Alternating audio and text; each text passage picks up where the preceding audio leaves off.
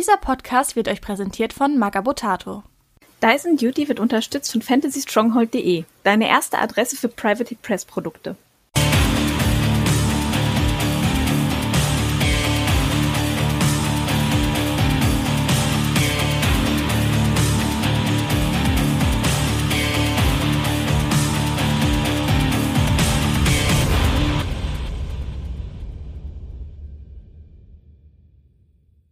Herzlich willkommen zum Dyson Duty Podcast Ausgabe Nummer 2. Ähm, nachdem wir von allen so viel positives Feedback bekommen haben, dachten wir uns, wir beglücken weiterhin eure Ohren und deshalb sind wir heute wieder im Teamspeak zusammengekommen. Ich bin der Kenny Trash, aka Pascal und spiele Mercenaries. Ich bin der Money, äh, im Forum auch bekannt als ähm, der Money und ich spiele Cricks. Ja, äh, ich bin der Timo, ich spiele Zückner und deswegen heiße ich öfters mal Victory. ja, genau, so haben wir den Timo getauft. Ähm, außerdem haben wir heute noch den Jan dabei, den haben wir uns als Gast eingeladen, weil wir ja schon angekündigt hatten, wir sprechen über das letzte 50-Punkte-Turnier, die Hammerzeit in Darmstadt. Da auf dieser nur Manni und ich waren und Timo nicht und äh, ich außerdem eine Runde weniger gemacht habe, dachten wir uns, wir laden uns noch einen Gast ein. Das ist der Jan aka Minifaction One heißt er, glaube ich, gerade im Forum. Darf dich jetzt gerne vorstellen, Jan, für alle, die ich nicht kenne. Servus, ja, ähm, genau, Minifaction One ist der aktuelle Forenname auf T3 und Page 5. Früher mal die Bane Force One, aber mittlerweile da angekommen. Was spielst du aktuell? Ja, aktuell das äh, gar nichts, weil ich mich Vasalle ein bisschen verweigere, aber nach meiner Grimkin-Zeit vom letzten Jahr bin ich jetzt auf die Convergence umgeschwenkt und bereite parallel so ein bisschen Reste von Kryx und Kador vor, ähm, weil da im Moment, ähm, sagen wir mal, viele Modelle, die kann man halt, also gerade bei Convergence und Krux, da kann man ja jetzt im Moment ein bisschen mischen. Und da habe ich quasi Reste für coole Listen übrig und die werde ich halt so nebenbei machen. Aber der Fokus liegt auf Convergence. Ja, macht Sinn. Da hatte ich dir auch schon vor ein paar Monaten irgendeine Sale Convergence Sachen äh, ähm, geninjat. Aber auf dem Turnier, über das wir jetzt gleich reden, warst du, glaube ich, dann noch mit den erwähnten Kador-Resten. Nee, da war ich mit Grimkin. Haha. Ah gut, weil auf T3 war noch Kador eingetragen. Gut, dass du es nochmal sagst. Alles klar. Gut. Außerdem haben wir noch als Thema, das wollte ich noch mal kurz anschneiden, ähm, Thema Takebacks. Viele werden es kennen, vielleicht nicht unter dem Begriff, aber es geht einfach darum, ähm, ja, ich sag mal, das Rücknehmen von Aktionen auf dem Spieltisch zu erlauben. Das meint im Prinzip Takebacks. Das wurde vor gar nicht allzu langer Zeit schon mal recht ausgiebig im Boosted Rolls Podcast von Thomas äh, Muscha besprochen, allerdings eben auf Englisch. Und wir wollen es jetzt eben nochmal für die deutschen Hörer kurz anschneiden. Vor längerer Zeit hat es auch schon mal der Page 5 Podcast besprochen, aber das ist wirklich schon deutlich länger her. Und seitdem sind ja auch sicher viele neue Spieler ins Spiel gekommen und deswegen dachten wir uns, wir thematisieren das auch nochmal kurz, bevor wir in die Turnierbesprechung einsteigen. Ich fange auch einfach mal an. Ich wollte das Thema nämlich nochmal anschneiden, weil seit ich Fiona mit Befuddle spiele, in einer Liste, die damit eben ihre eigenen Countercharges triggert, ist mir doch jetzt echt sehr oft äh, Gegnerfrust äh, am Spieltisch untergekommen. Ich glaube, das ist den Leuten gar nicht mal so bewusst, dass sie es dann zeigen oder unzufrieden sind oder wie auch immer. Weil die Sache ist, am Anfang des Spieles sage ich dann schon immer, pass auf, hör zu. Diese Liste, die macht halt hauptsächlich Countercharges und die triggert die halt hauptsächlich selber. Und wenn ich dich da das zurücknehmen lasse, sobald du in eine Counter-Charge-Range läufst, dann brauche ich die Liste nicht spielen. Sind wir okay mit, ne? Ich erkläre das immer einmal vornherein, dann ist eigentlich auch jeder Gegner in Ordnung damit. Ja, und dann passiert es eben doch im Laufe des Spiels. Sie achten nicht drauf, bewegen sich in eine Counter-Charge-Range rein. Ich sag Counter-Charge, derjenige sagt, ach nee, dann gehe ich doch nicht so weit und ich sag, nee, tut mir leid, weil wenn ich dich da jetzt machen lasse, dann funktioniert meine Liste nicht mehr. Wie sind da so eure Erfahrungen? Ja, also ich äh, gehe da konform mit, dass es gerade im äh, Bereich Countercharge und bei ähnlichen Regeln, Admonition ist auch so eine Sache, ähm, oftmals sehr entscheidend ist. Und vor allem ist es auch nur, ist es halt dann entscheidend, ähm, wenn der Gegner da, ich sag mal, in die Falle tappt. Ja, oftmals ist einem das dann nicht mehr so bewusst.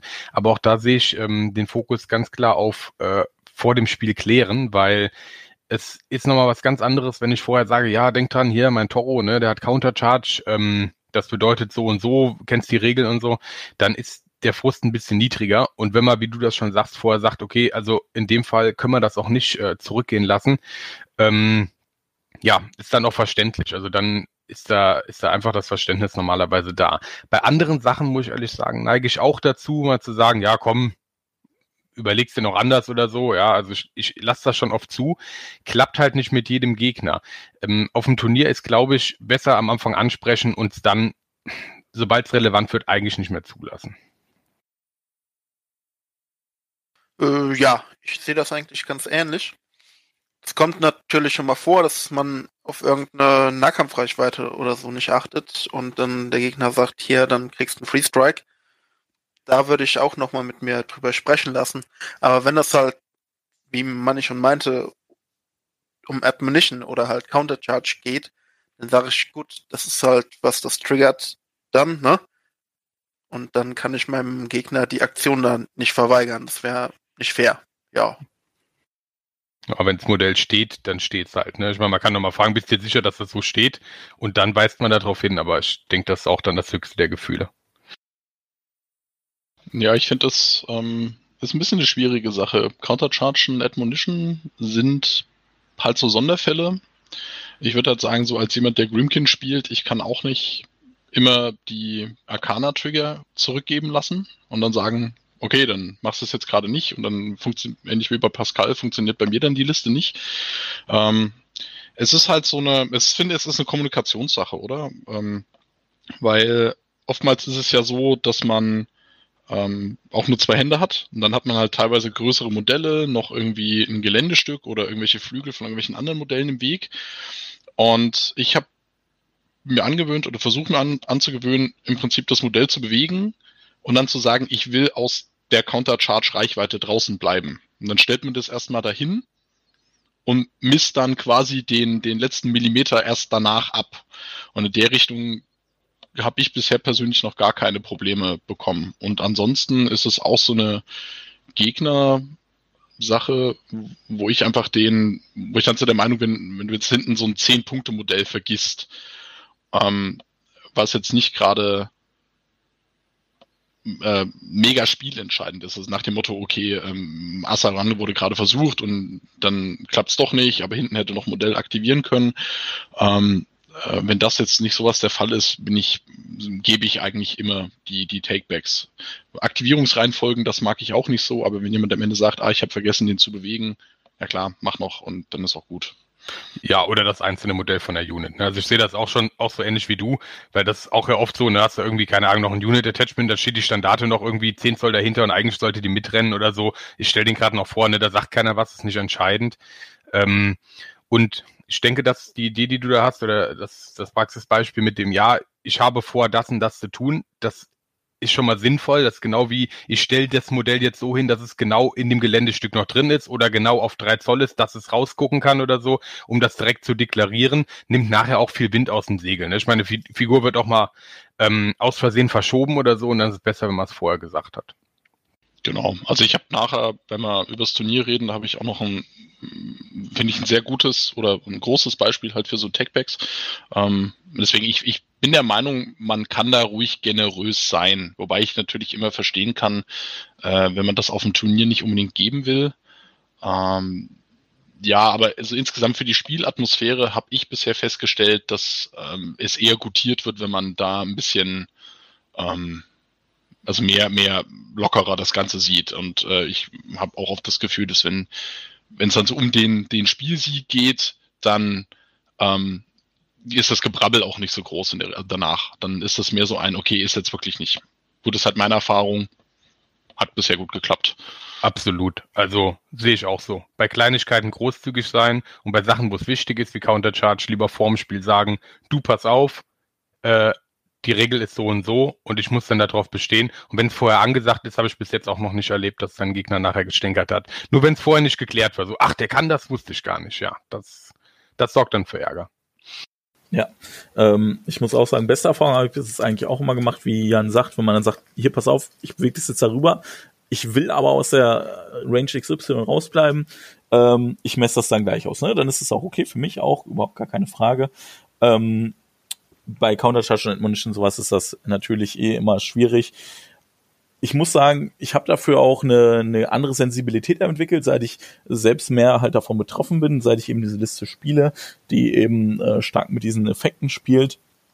Vorher muss ich sagen, war ich da gar nicht so sensibel für. Ich konnte es nachvollziehen, aber nicht so sehr. Ähm, erst jetzt bin ich da so wirklich sensibel für geworden, muss ich gestehen. Aber wir sind da jetzt auch sehr spezifisch, was Counter-Charge Admonition angeht und sowas. Ich glaube, so Sachen wie äh, beim äh, bei War Machine halt hinterher noch Fokus verteilen oder so, wenn man das halt am Anfang der Runde vergessen hat. Das lassen, glaube also ich habe, glaube ich, noch nie jemanden erlebt, der das dann nicht mehr zugelassen hat, wenn es dann einem später in der Runde auffällt oder sowas. Also ganz selten mal, wenn es wirklich spielentscheidend war oder so. Und auch das kann ich dann verstehen. Aber was ich mal noch anschneiden würde und auch direkt ein Beispiel von mir geben würde, ist nämlich die Sache, nur weil du Takebacks gewährst, kannst du halt eigentlich nicht von deinem Gegenüber erwarten, ihm die zu geben. Und auch umgekehrt, man muss sich nicht in der Pflicht fühlen, nur weil der Gegenüber einem einen Takeback gegeben hat, dass man jetzt selber dem Gegner Takeback gibt. Ähm, wie erwähnt, werde ich das mal ein Beispiel einläuten, nämlich von der BTC. Und was das Ärgerliche vor allem auch an dem Beispiel war, es hat danach einfach zu einer unangenehmen Spielatmosphäre geführt. Und was mich noch mehr ärgert, ist, dass ich wirklich schuld war, muss ich definitiv gestehen. Das war nämlich gegen ein Spiel im Such a Sound. Ähm, da habe ich auch was irgendwo, reingecharged, ein Modell irgendwo reingebewegt, wollte irgendwo draußen bleiben und habe das Modell bewegt, habe es dann nochmal zurückbewegt und das ohne, dass er irgendwas gesagt hat und so weiter. Später äh, hat er dann eben ein Modell in meine Countercharge-Reichweite bewegt. Ich habe das genommen und hat er gesagt, nee, er will dann draußen bleiben. Dann habe ich gesagt, ja, nee, ist so nicht. Dann habe ich dir vorher gesagt. Dann hat er gesagt, ja, ich habe dir da aber gerade diesen Takeback auch zugelassen. Gut, konnte ich jetzt schlecht sagen, ja, Brudi, Pech, weil irgendwo hat er ja recht. Er hat dann nicht mal was gesagt und ich habe den Takeback halt einfach gemacht und er hat das zugelassen. Von daher war es okay. Wir haben das dann auch so geklärt. Ich habe gesagt, ja gut, nee, ist in Ordnung.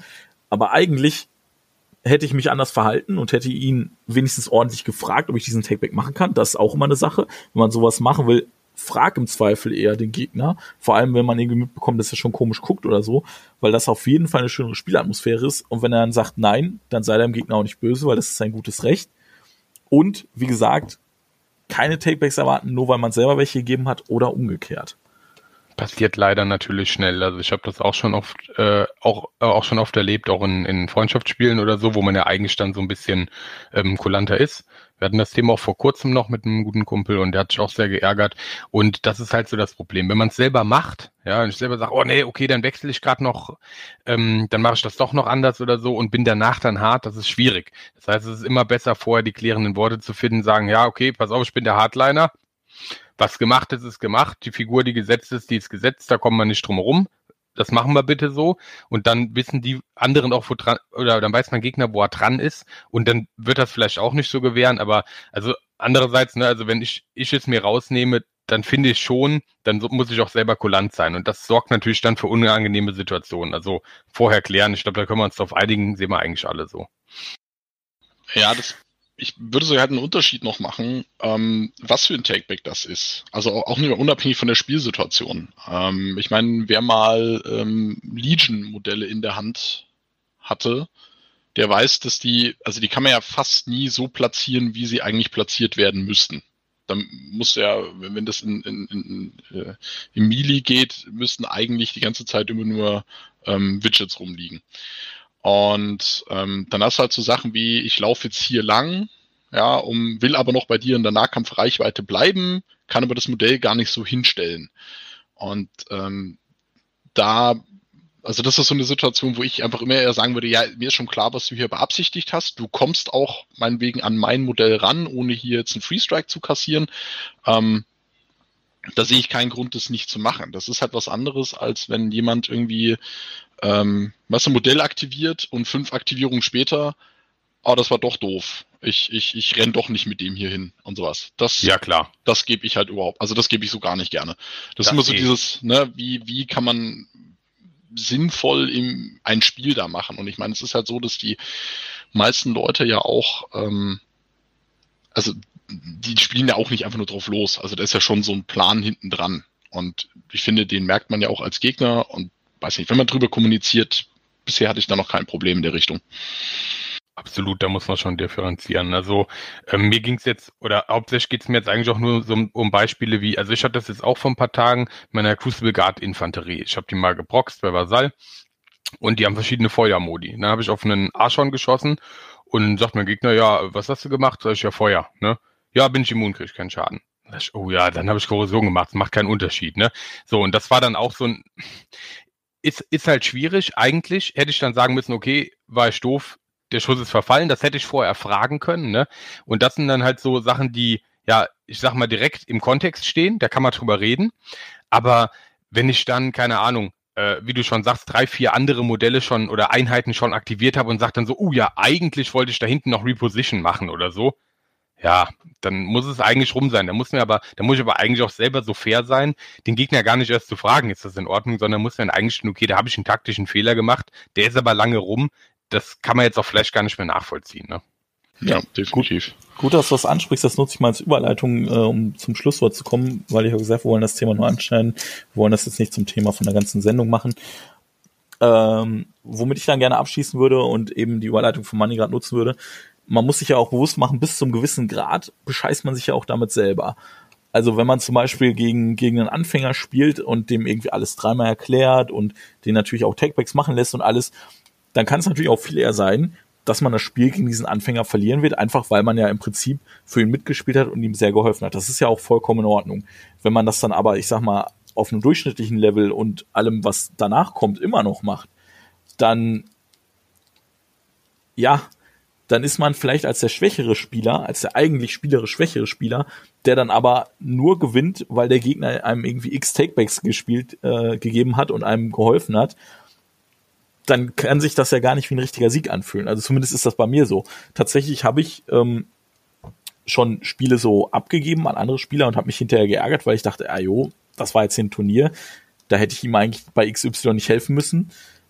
Und ich war auch schon, ich sag mal, der Receivende von sowas. Als ich nämlich gerade mit Circle angefangen hatte, war ich auf einem Turnier in Trier und habe gegen die Martina gespielt. Jeder weiß, Martina spielt Circle schon seit x Jahren. Ich hatte Circle da gerade erst angefangen und sie hat mir im Prinzip meine Modelle erklärt und hat mir da sehr viel unter die Arme gegriffen und nur deswegen habe ich gewonnen. Und wie gesagt, da muss man irgendwo auch ehrlich zu sich sein und sagen, ja, hey, war das jetzt wirklich verdient? Ja oder nein? Und wenn ja. man ganz so ehrlich ist, wahrscheinlich dann eher nicht.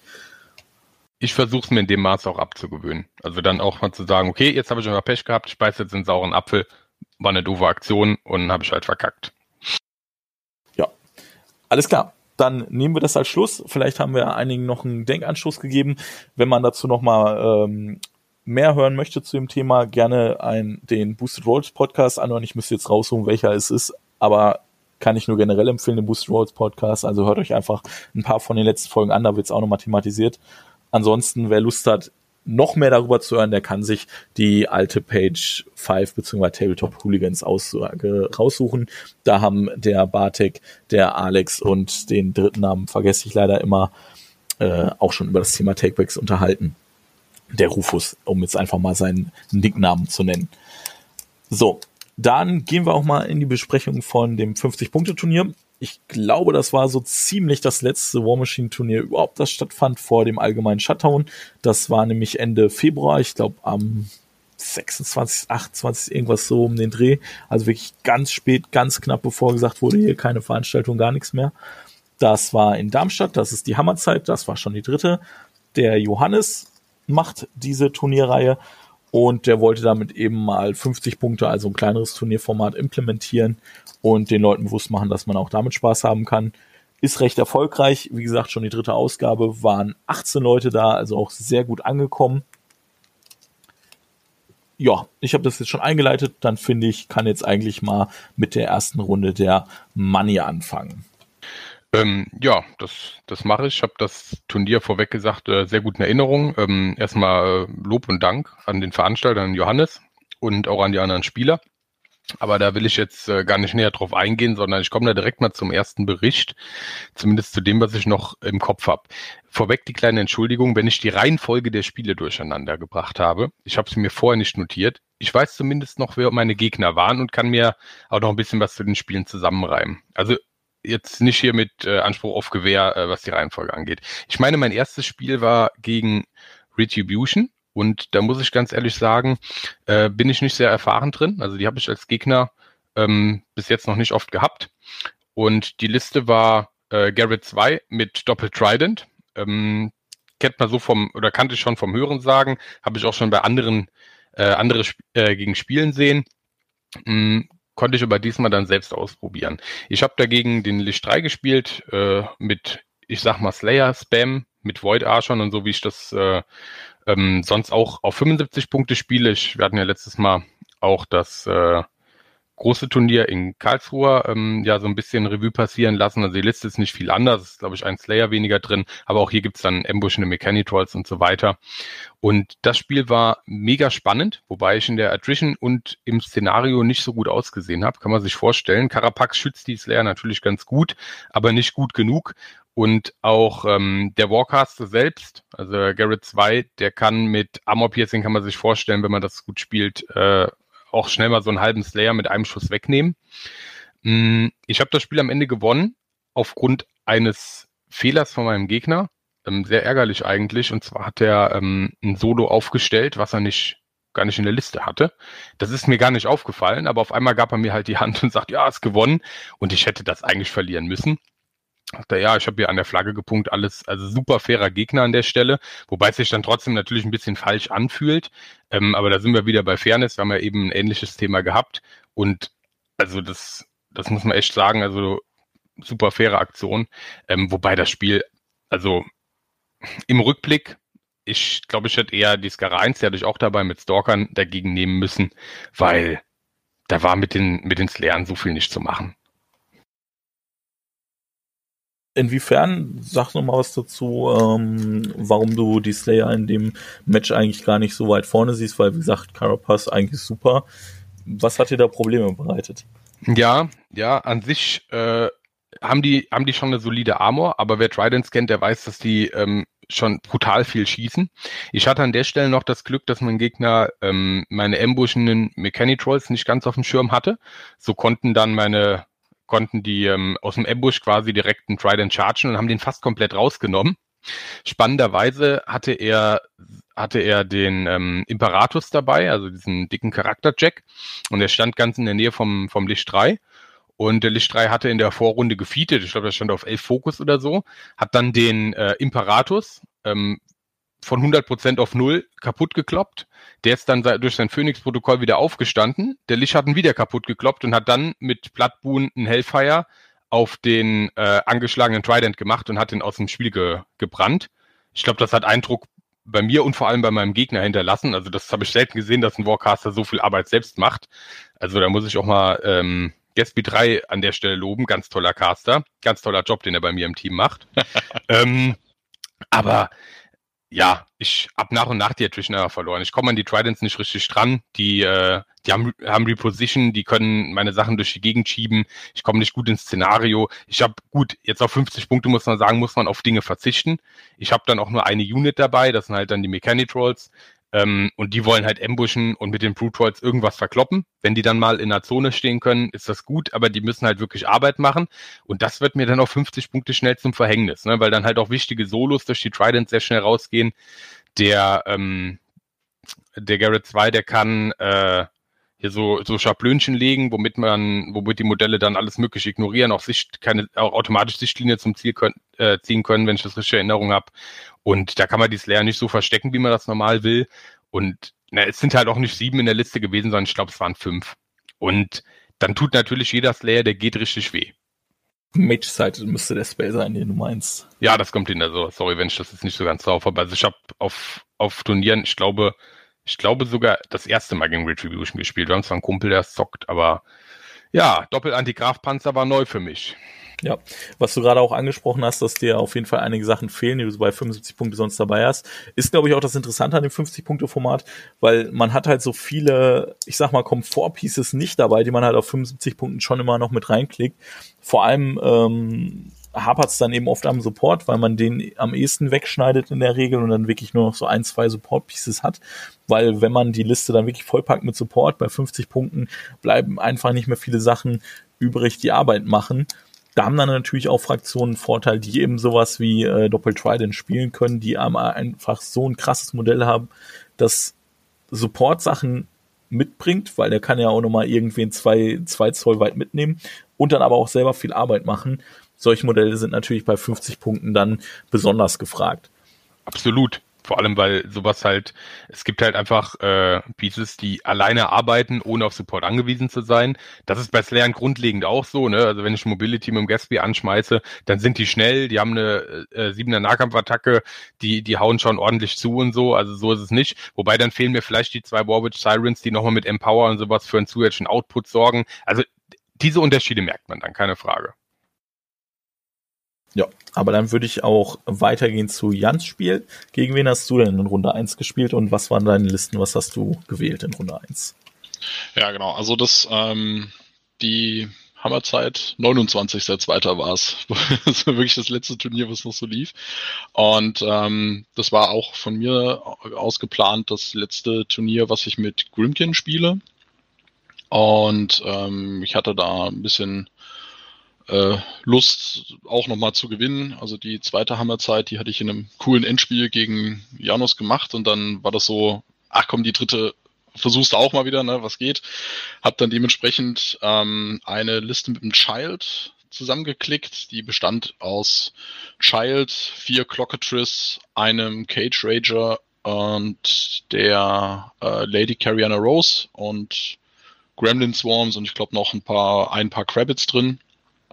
Ähm, und die zweite Liste war der King of Nothing mit zwei Units Schweinen und ich glaube Lord Longfellow und, und irgendwie noch Lights in der ähm, in der in der in der Battle Group. Ähm, die habe ich aber nicht einmal rausgeholt, weil ich mit der nicht so geübt war und die war mir so als, na, ich habe zwei Listen, die nehme ich mit. Und dann habe ich in der ersten Runde gegen die Sasael gespielt. Ähm, sie hatte ähm, zwei Tagrosch-Listen mit dabei, wenn ich mich noch richtig erinnere. Ähm, und im Endeffekt hatte sie Tagrosch 2 mit einem Shredder-Spam gespielt. Das war so eine, aha, das ist auch eine interessante Liste. Ähm, Habe ich so noch nicht gesehen. Ähm, Spiel lief dann, ich konnte anfangen und ähm, da freut sich das Child natürlich, weil dann gehen auf alle vier Clocks plus zwei Speed. Die rennen einfach mal komplett nach vorne. Mehr mache ich da in Runde 1 nicht und dann stehe ich halt, was Speed 8 auf 23 Zoll. Und ähm, jetzt kommen wir zu dem, was ich vorhin sagte mit dem Takeback. Das war ähm, also das war, finde ich, ein, ein, ein riesiger Takeback, denn sie hatte dann ihren Zug gemacht und hat direkt Tagrosh in die Charge-Reichweite von zwei Clocketris gestellt und halt die ganzen Upkeeps ähm, äh, gecastet und, und stand dann, glaube ich, auf zwei Fokus oder so da. Und ähm, da habe ich dann zu ihr gesagt, also äh, du hast jetzt zwei Möglichkeiten, entweder du überlegst dir den ersten Zug nochmal oder das Spiel ist jetzt halt sehr wahrscheinlich rum, weil ich mit allen Buffs, zwei Clocketris, ähm, der Caster geht dann einfach und ich persönlich hatte da nicht, nicht so Lust drauf. Und dann hat sie gesagt, okay, ah, dann würde ich den außerhalb Reichweite stellen ähm, und äh, hatte sich dann bei der Flagge hinten, ich weiß gar nicht, was war das, Spread the Net war, glaube ich, die die, äh, äh, das Szenario und ähm, hatte sich dann halt einfach weiter aufgestellt, hat die Schredder gut in, in Reichweite zu meinen Clocketwist gebracht oder so, dass ich quasi nicht bei ihr alles bedrohen konnte. Runde zwei ähm, habe ich dann ihre Flagge contestet, habe bei mir hinten die Zone gemacht und ihre Zone contestet. Sie ist dann mit Tagrosch weiter in die Mitte vor und hat mit den Schreddern angefangen, auf meine Clocketress zu hauen, was mich ein bisschen überrascht hat, ähm, wie gut die dann doch Schaden machen, weil die haben ja Flank. Und ähm, dann, durch, dann hat sie gefeatet und durch das Feed kam dann ähm, quasi nochmal gut Auer dazu und sie hatte, ähm, das fand ich sehr gut gespielt von ihr, sie hatte die Schredder auch so platziert, dass äh, ich mit zwei Clocks vorne, ich konnte nicht wegspringen, und ähm, äh, die, da sind dann auch echt Aspekte gegangen und dann, ähm, also ich glaube, lieber zwei Aspekte sind da rausgegangen, dann war das schon so ein, uhu, okay. Ähm, Problem daran war dann insgesamt, dass sie mir dann ähm, Takrosch in Reichweite von zwei Clocks und ein Child gestellt hat und dann war das ein, äh, wie kriegt man jetzt das eine im Weg stehende Modell von raus, wie, wie aktiviert man ähm, die eigenen Modelle in der richtigen Reihenfolge. Und da habe ich dann, glaube ich, irgendwie, äh, weiß nicht, 20 oder 25 Minuten gefühlt, habe ich dann so eine ähm, die Assassination dann gemacht, weil ich das dann mal selber für mich mal alles so sauber ausmessen wollte. Was muss man machen? Ähm, ja, und dann war es halt rum. Okay. Ja, schön, dass das äh, nochmal einen Arc, sage ich mal, zu dem Thema vorhin geschlagen hat. Klar, man kann auch mal gucken, okay, lasse ich meinen Gegner als Takeback nehmen, weil sonst haben wir halt kein Spiel. Dann ist die Frage, ob sich das Herfahren überhaupt gelohnt hat. Ist auf dem Turnier sicher auch nochmal immer generell was anderes. Beim zweiten Mal war es ihr dann auf jeden Fall bewusst, sage ich mal, als sie dann sich in die Reichweiten gestellt hat, dachte sie offenbar, sie kann das nehmen und ja, dann gab es dafür eben die Quittung. Aber gut, okay. Also hast du das über Caster Kill gewonnen.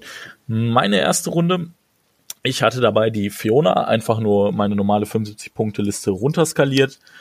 Da habe ich, glaube ich, im Endeffekt nur den Brun Crackback und Luke rausgeschmissen und irgendwas Supportmäßiges.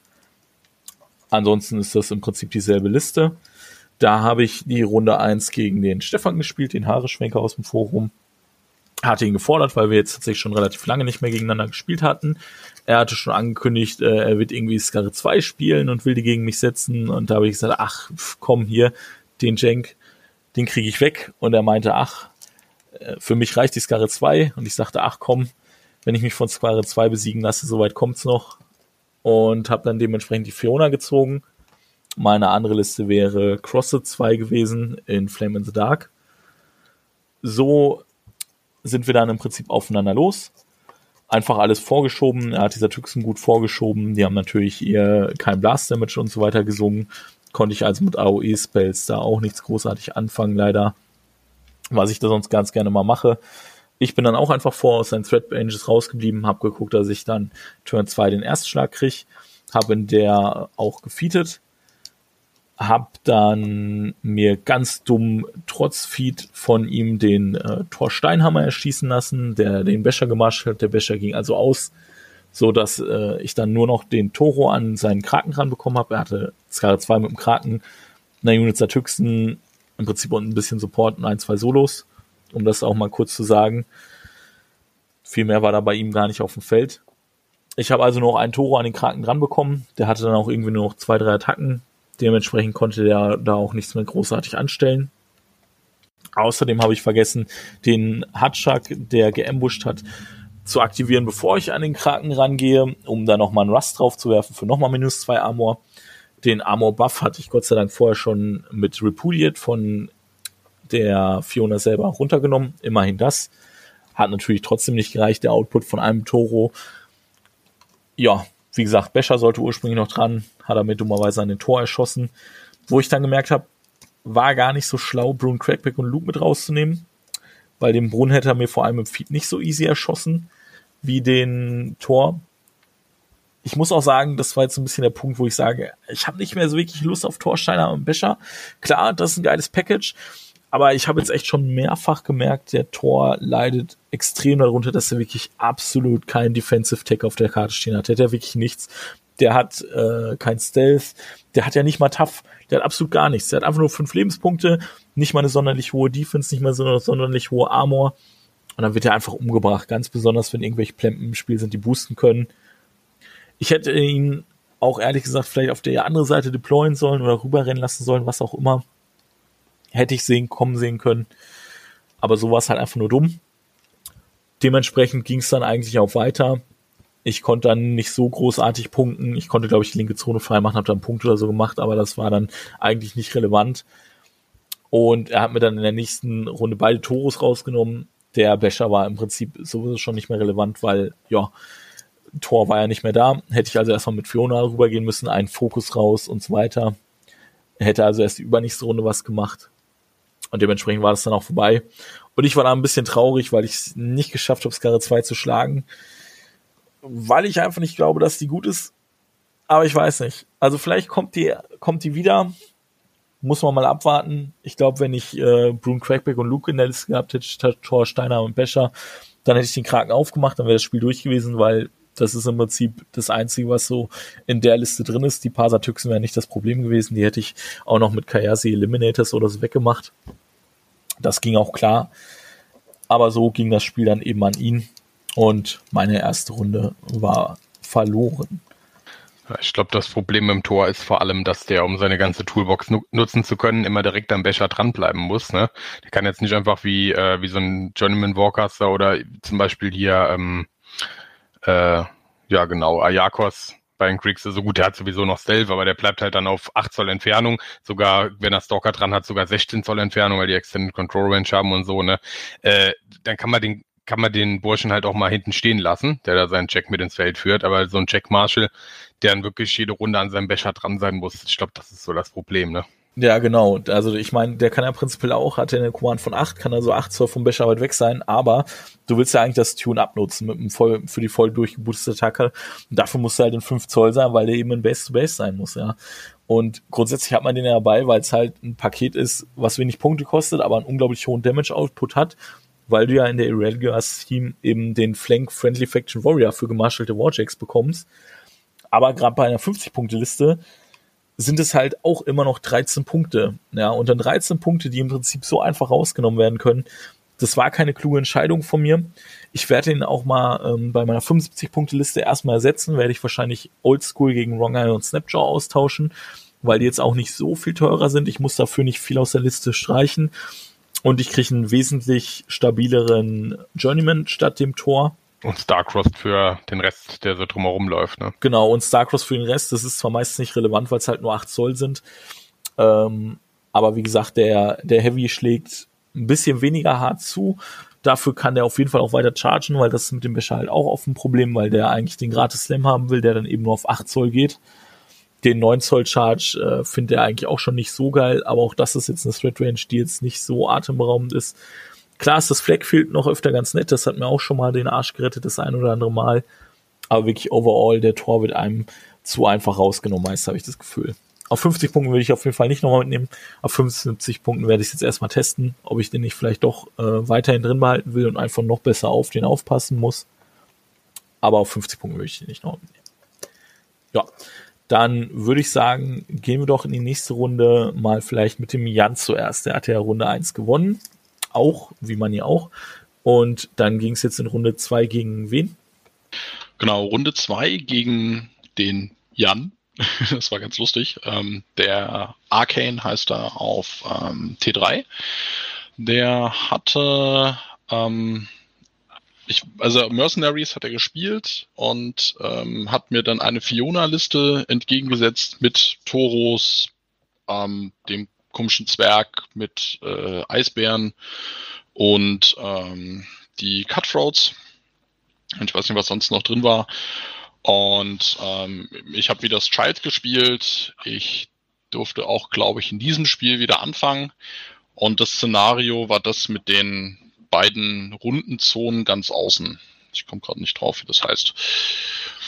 Ähm, Im Prinzip hat sich an der Stelle oder bei diesem Spiel meine Kritik an den aktuellen Szenarien ganz deutlich gezeigt, weil ähm, ich, das muss man an der Stelle leider so sagen, ich habe im Prinzip ab Runde 1 das komplette Spiel dominiert und mir war es sogar komplett egal, was Fiona macht, weil ich sie auf die eine Seite gedrängt habe ähm, und damit auf der anderen Seite komplett machen konnte, was ich wollte. Und er hat dann in Runde 2 hat er dann auch gefeatet und es stand ein Heavy von ihm, also oder ein Heavy von mir stand drin, der auf ein Heavy von ihm hauen musste und den Rest von ihm konnte ich einfach komplett, komplett ungestört angehen. Und ähm, ich weiß nicht mehr ganz, wie es verlaufen ist. Ich glaube, ich habe dann ab Runde, genau ab Runde drei habe ich dann das Szenario ähm, durchgepunktet und äh, dann war es quasi nach seiner Runde drei auch fertig gewesen. Ähm, das war leider also das, das ist überhaupt keine Kritik an ihm. Ich finde, er hat das komplett clever gespielt. Das, ich habe das ja auch bisher noch nie gesehen, ähm, weil bei uns im Meta spielt halt keiner ähm, die Fiona. Und damit war, war das schon so, man muss auf diese Counter-Charges aufpassen. Da war dann halt eine, eine Mauer mittendrin, über die nicht platziert werden konnte. Und dann stand es halt gerade so, also ich konnte meinen Kram so hinstellen, dass ich in keinen Counter-Charges drin stand, nicht in ihrem Vieh drin stehe. Und dann war das halt, ich glaube, irgendwie ist ein Clock von mir ist gegangen und das war's.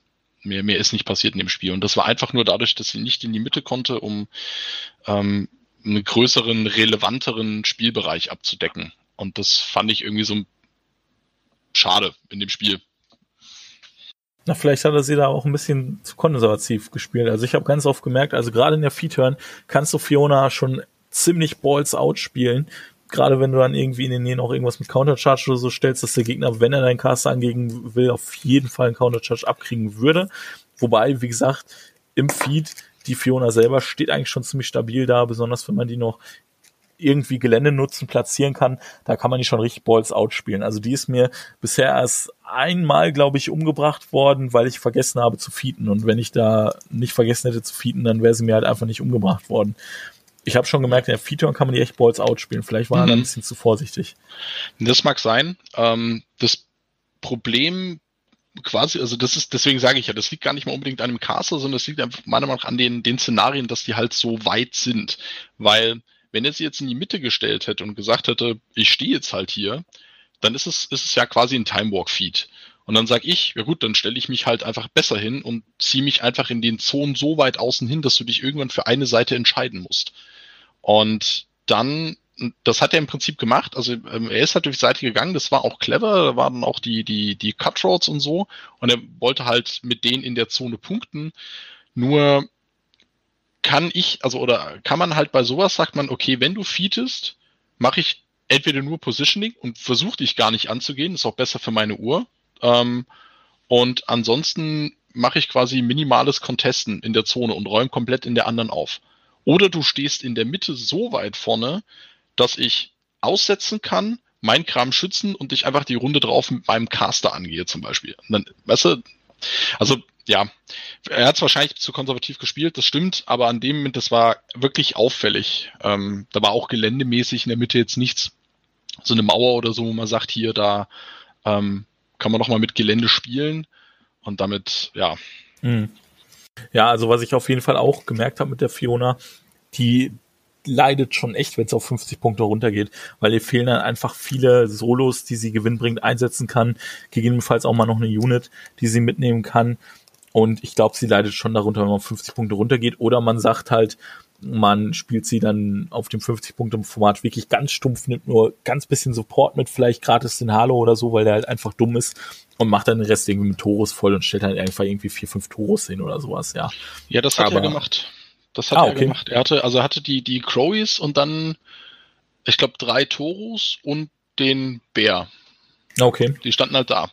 Aber das, wie gesagt, das, dadurch, dass du so weit außen hin musst mit irgendeinem Kram von dir.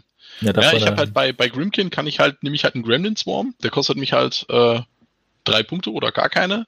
Und den schiebe ich an den Rand von der Zone und sage halt, komm halt, wenn du mit irgendwelchen magischen Waffen dahin willst. Und ähm, das hat er halt nicht. Und dann muss er quasi für eine Sache übercommitten. Hm. Und ähm, dadurch, dass halt alles so weit auseinander steht, musst du dich halt entscheiden, wo dein Caster hingeht und der steht dann einfach auf einer Seite. Und wenn du in der Mitte noch so eine Obstruction hast oder so, da, das kommt dann bei, bei Runde 4, kommt das ganz groß zum Tragen. Ähm, ja, weiß hm. ich. Also ich, ich bin kein Freund von den aktuellen Szenarien, von den neuen aktuellen Szenarien. Genau aus dem Grund.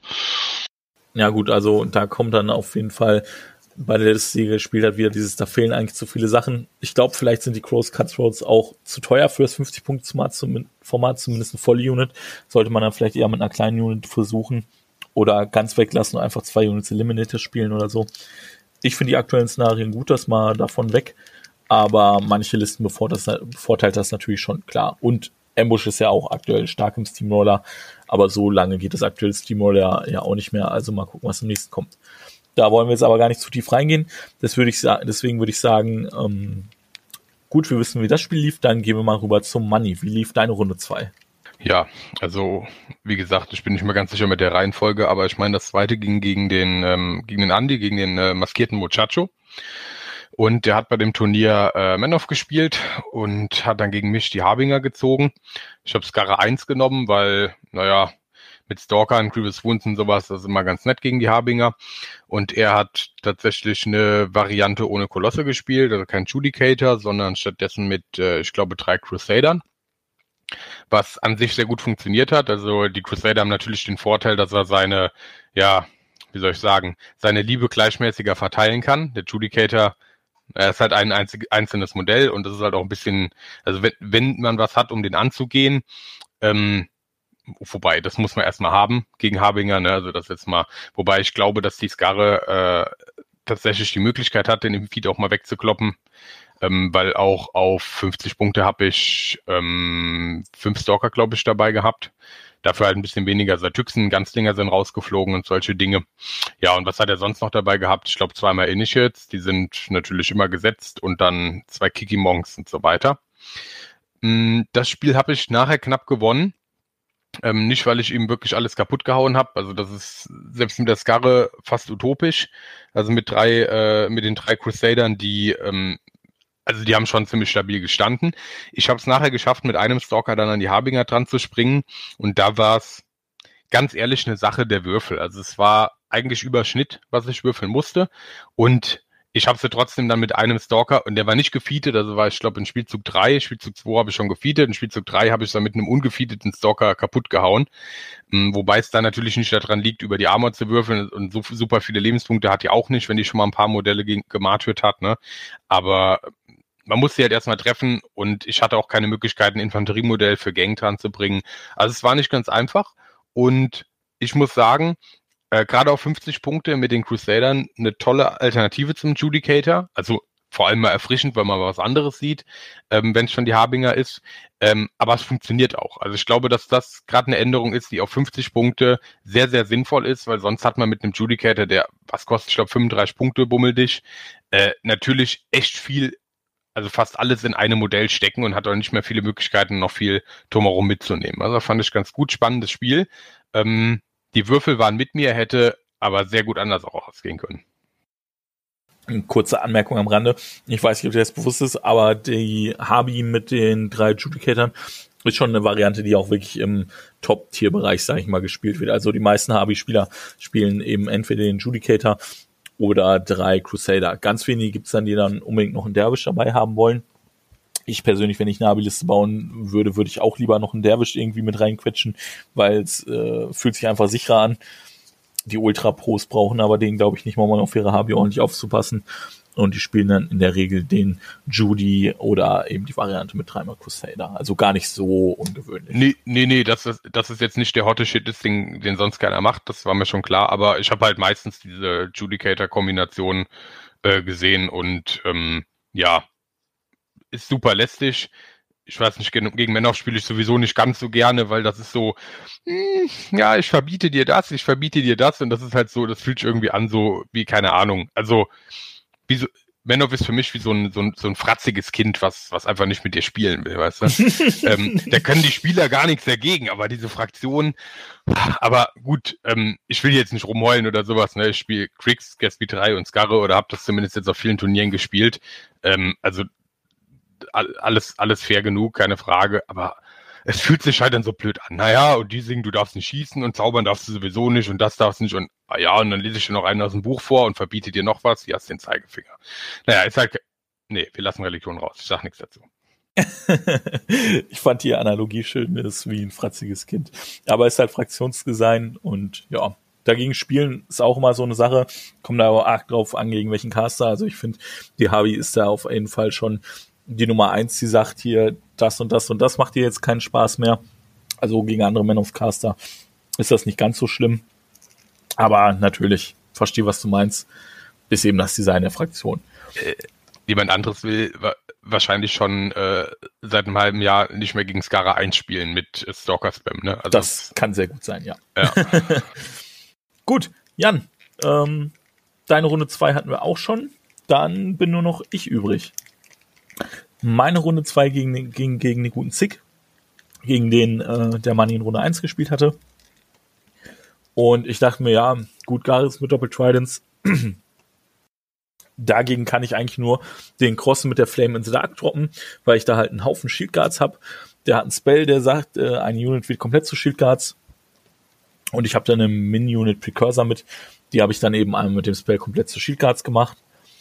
Den Armor Buff von ihm, der aus dem Tough gibt, den findet die Legion of Lost Souls ganz gut. Sein Feed, das sagt Run and Gun, sprich, die können schießen, wenn sie was getötet haben, dürfen sie mal ein Full Advance machen. Findet die Legion of Lost Souls auch ganz geil. Und er selber findet ganz schön geil, dass er in dieser Theme Zücknerjacks mitnehmen kann. Und da habe ich in der Liste mit ihm zwei Hunter dabei, weil die in der Regel Fokusarm laufen. Entweder brauchen sie gar keinen Fokus unbedingt zu machen, wenn sie aimen können, oder er gibt den maximal einen, damit sie treffen und Schaden boosten können.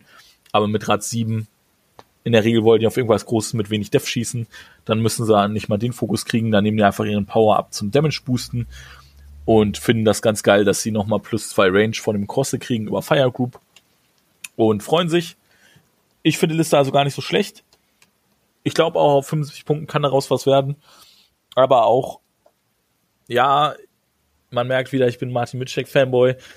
Der hat mal neulich gesagt, äh, als er auf die Flame in the Dark angesprochen wurde, ähm, dass er schon glaubt, dass mit Cross in der Team was geht.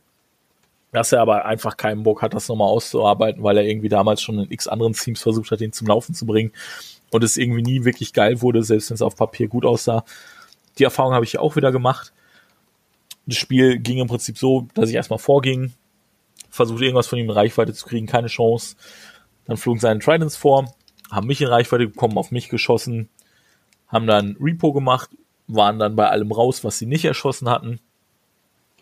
Und das war schon unangenehm. Dann bin ich weiter vor, musste mein Feed defensiv ziehen, damit ich halt eine Runde Stealth habe, weil massenhaft Stealth kann der Garris 2 halt auch nicht wegnehmen hatte da meine komplette Armee drin. Da muss ich nochmal sagen, danke an den Brandon, der hat mir im Nachhinein erlaubt noch zu feeden, weil ich das tatsächlich vergessen hatte. Aber er hat auch gesagt, ja, pff, also klar habe ich das jetzt gewonnen, aber wir haben dann hier kein Spiel mehr. Ich wollte es eigentlich nicht annehmen. Ich wollte sagen, nee, komm, ich habe Pech gehabt. Aber er sagte, nee, komm, mach das jetzt. Und dann habe ich es halt gemacht. Ging trotzdem nicht anders aus. Er flog dann halt auf 5 Zoll ran, hat mich trotzdem zerschossen. Führte zwar dazu, dass ich in der folgenden Runde, ich glaube, den Imperatus rausnehmen konnte mit ein paar Charges und auch zwei, drei Typen von der Legion of Lost Souls an einen Trident reinbekommen habe. Das hat natürlich trotzdem nicht gereicht, um so einen Trident aufzumachen. Ja, der Crosse musste eben selber aufpassen, nicht erschossen zu werden und konnte dementsprechend auch selber leider nicht viel Arbeit machen. Was er ja eigentlich will, er will ja eigentlich vorgehen, irgendwie x Seelen haben und dann Dinge erschießen. Wenn er selber aufpassen muss, nicht erschossen zu werden, funktioniert das leider gar nicht mal so gut. Und der andere Punkt ist einfach, dass er gar nicht viele Seelen hatte zum Sammeln. Ne? Wenn man zwei Tridents auf dem Feld hat, ist da sonst nicht mehr viel. Und wenn er dann auch noch in dem Pratus steht, ja, dann sind es halt nur so ein paar Solos und das war's. Der hat also gar nicht mal so viele Seelen snacken können. Nur die paar, die ich von meinen eigenen Precursoren bekommen habe. Konnte also gar nicht wirklich sein Ding machen. Und so war das dann im Prinzip nach Turn 3 auch schon vorbei. Also sehr unspektakuläres Spiel. Ja, aber trotzdem immer angenehm. Ich spiele gerne mit Brandon, da kann man nichts gegen sagen. Aber leider ein unspektakuläres Spiel an dem Punkt. Ja, dann können wir, denke ich, auch mal direkt zur Runde 3 gehen. Möchtest du da gerade mal einsteigen, Manni? Äh, ja, das kann ich machen. Also ich glaube, dass Runde 3 gegen den Arcane ging mit Mercenaries. Und ähm, Jan, vielleicht kannst du mir gleich helfen, was der nochmal für einen Caster dabei hatte. Die Liste, die er gegen mich gezogen hat, hat er nämlich einen Blockader, das weiß ich noch. Ich glaube, er hatte auch Cross Cutthroats, aber ich bin mir gerade nicht mehr sicher, welcher Caster es war. Hast du das noch im Kopf? Kann es sein, dass der vom McBain Arcane- gezogen hat? Ähm, also er hat auf jeden Fall Magnus 2 mit dem. Dann, dann war es, glaube ich, das. Also er hatte genau, er hatte auf jeden Fall einen Blockader drin und eine Infanterie-Unit, eine große. Ähm, ich meine, das waren auch Cross Cutthroats. Und ich erinnere mich noch sehr gut an das Spiel, das habe ich über Szenario gewonnen. Und da war tatsächlich das Problem, dass er sich sehr, selber sehr im Weg stand, vielmehr seinem Blockader im Weg stand. Der kann ja furchtbar viele Sprays legen. Ach, und der hatte auf der einen Flanke, ich glaube, es waren Precursor Knights, kann das sein? Was hat der für eine Team gespielt? Ähm, in jedem Fall kam ich ähm, von der Flanke, ich habe auch Skara 1 gespielt, äh, nicht Skara 1, den D3 gespielt, ich rede den Unsinn, ähm, und bin dann mit den Mechanitrolls rein geambusht. die waren eigentlich gar nicht so relevant. Also sie wollten an den Blockader rennen, aber die sind halt nicht drangekommen im Charge. Und da bin ich einfach reingerannt und habe viel, äh, ja, viel blockiert. Ja, doch, es war ein Run Precursor, die er gespielt hat. Ähm, die sind nämlich dann großteils in die ähm, Mechanic Trolls rein, haben auch Minifeed angemacht und haben da ein paar Sachen umgehauen und so. Dadurch ist er aber halt nicht in die Zone rein und vor allem ähm, hat er mit seinem äh, Minifeed einfach dann nicht viel Schaden angerichtet, weil er ist, glaube ich, dann mit jeweils zwei Precursoren an einen Slayer dran gegangen und naja, die machen den, machen den dann halt nicht ganz weg. Das heißt, ich hatte dann äh, zwei angeschlagene Slayer und ein paar tote Mechanic Trolls. Ähm, ich glaube, das hätte er, wenn er sich einfach konzentriert drauf, auf ein oder zwei Slayer konzentriert hätte, dann hätte das deutlich besser geklappt. Ja, und dann stand der Blockader halt so, dass er äh, pf, ja zwischen äh, meinen interessanten Modellen, auf die er hätte sprayen können, und das sind halt gerade nicht Slayer mit Carapax, ähm, und sich Infanterie stehen hatte.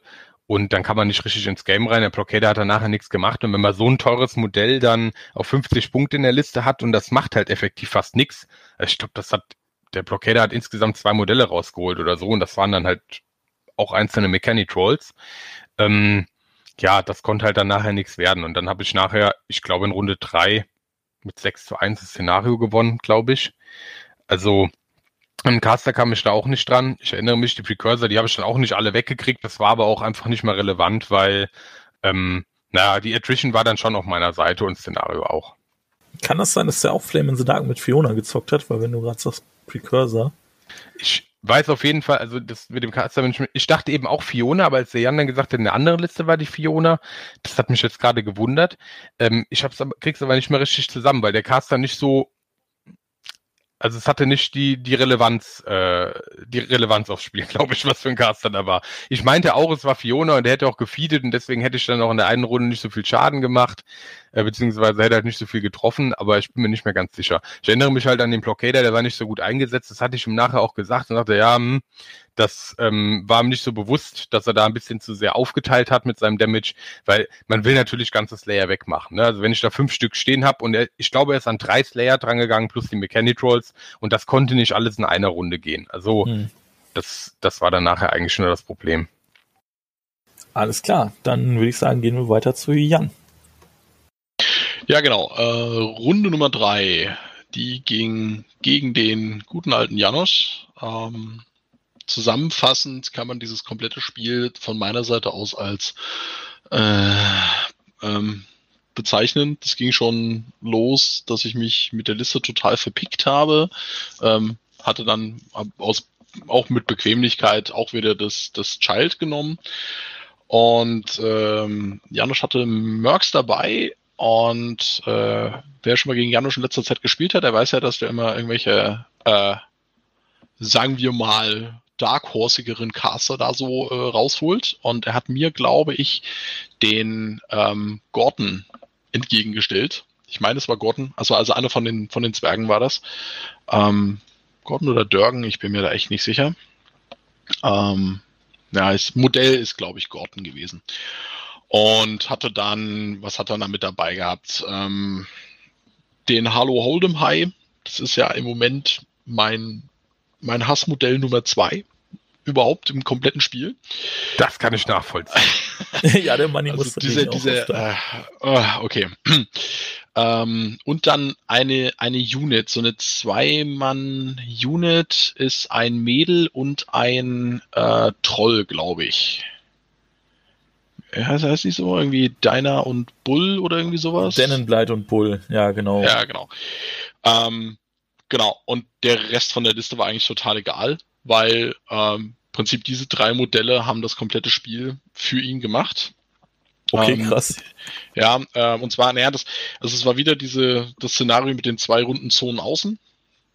Und ich habe halt in meiner Liste keine Unit drin. Das heißt, ich muss mit dem Caster ähm, also ich muss entweder so viel Druck machen und eine Seite übernehmen oder ich äh, muss halt mit dem Caster in eine Zone gehen und dann die, die andere blockieren. Und das Blockieren funktioniert ja aber nur über die Gremlin Swarms. Und nun ist es halt so, dass der Halo magisch schießt, die Unit magisch schießt mit D3 Schüssen. Ähm, und dann, also ich habe ich hab auch echt schlecht gespielt an der Stelle, weil ich so ähm, man sollte sich ja vor dem Spiel oder so in Turn 1 ähm, schon anfangen, so, so, so einen Schlachtplan zu machen. Und ich konnte aber, also ich konnte mich da so auf nichts einigen, hing da so ein bisschen in dieser Analysis Paralysis und ähm, habe dann halt viel zu zögerlich gespielt. Ähm, hatte am Ende noch mit Janusz gequatscht, dass ich auch mal mittendrin quasi einen, einen Glocketriss hätte opfern müssen, um halt Harlow und die Unit rauszunehmen. Ja, der Zwerg macht doch echt viel Arbeit. Ja, also. ja das, er macht halt, er macht halt sehr, sehr, sehr viel Arbeit ähm, gegen meine Liste, weil im Prinzip hat er einfach nur über drei Runden oder vier hat er quasi einfach meine, meine Gremlins erschossen.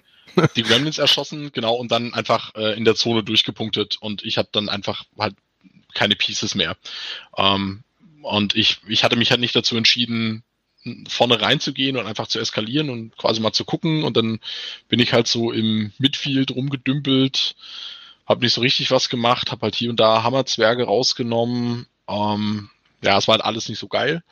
Und ähm, ja, dann hat er das halt souverän einfach ähm, dann, dann durchgespielt zum Ende. Und ich habe, weiß nicht, ja, also bestand eigentlich zu keinem Zeitpunkt irgendwie eine Gefahr für ihn, das zu verlieren, einfach dadurch, wie ich gespielt habe, stand dann auch immer aus, aus allen Threat Ranges raus. Ähm, und dann, wie gesagt, war das einfach irgendwann, konnte ich nicht mehr contesten. Dann war das, glaube ich, noch zweimal Uhr flippen und dann war es einfach fertig. Ja, es war, das war nicht gut. Ja, krass. Weshalb, denn, weshalb haben denn Blight und Bull dich so äh, genervt? Einfach weil die in Unit waren und durchpunkten konnten oder haben die auch Arbeit gemacht? Äh, die haben halt auch Arbeit gemacht. Ähm, das, das war, der hat die halt äh, in die von meiner Seite aus ähm, linke Zone einfach hinten reingestellt ähm, und gesagt, so, schieß jetzt mal D3 Schuss.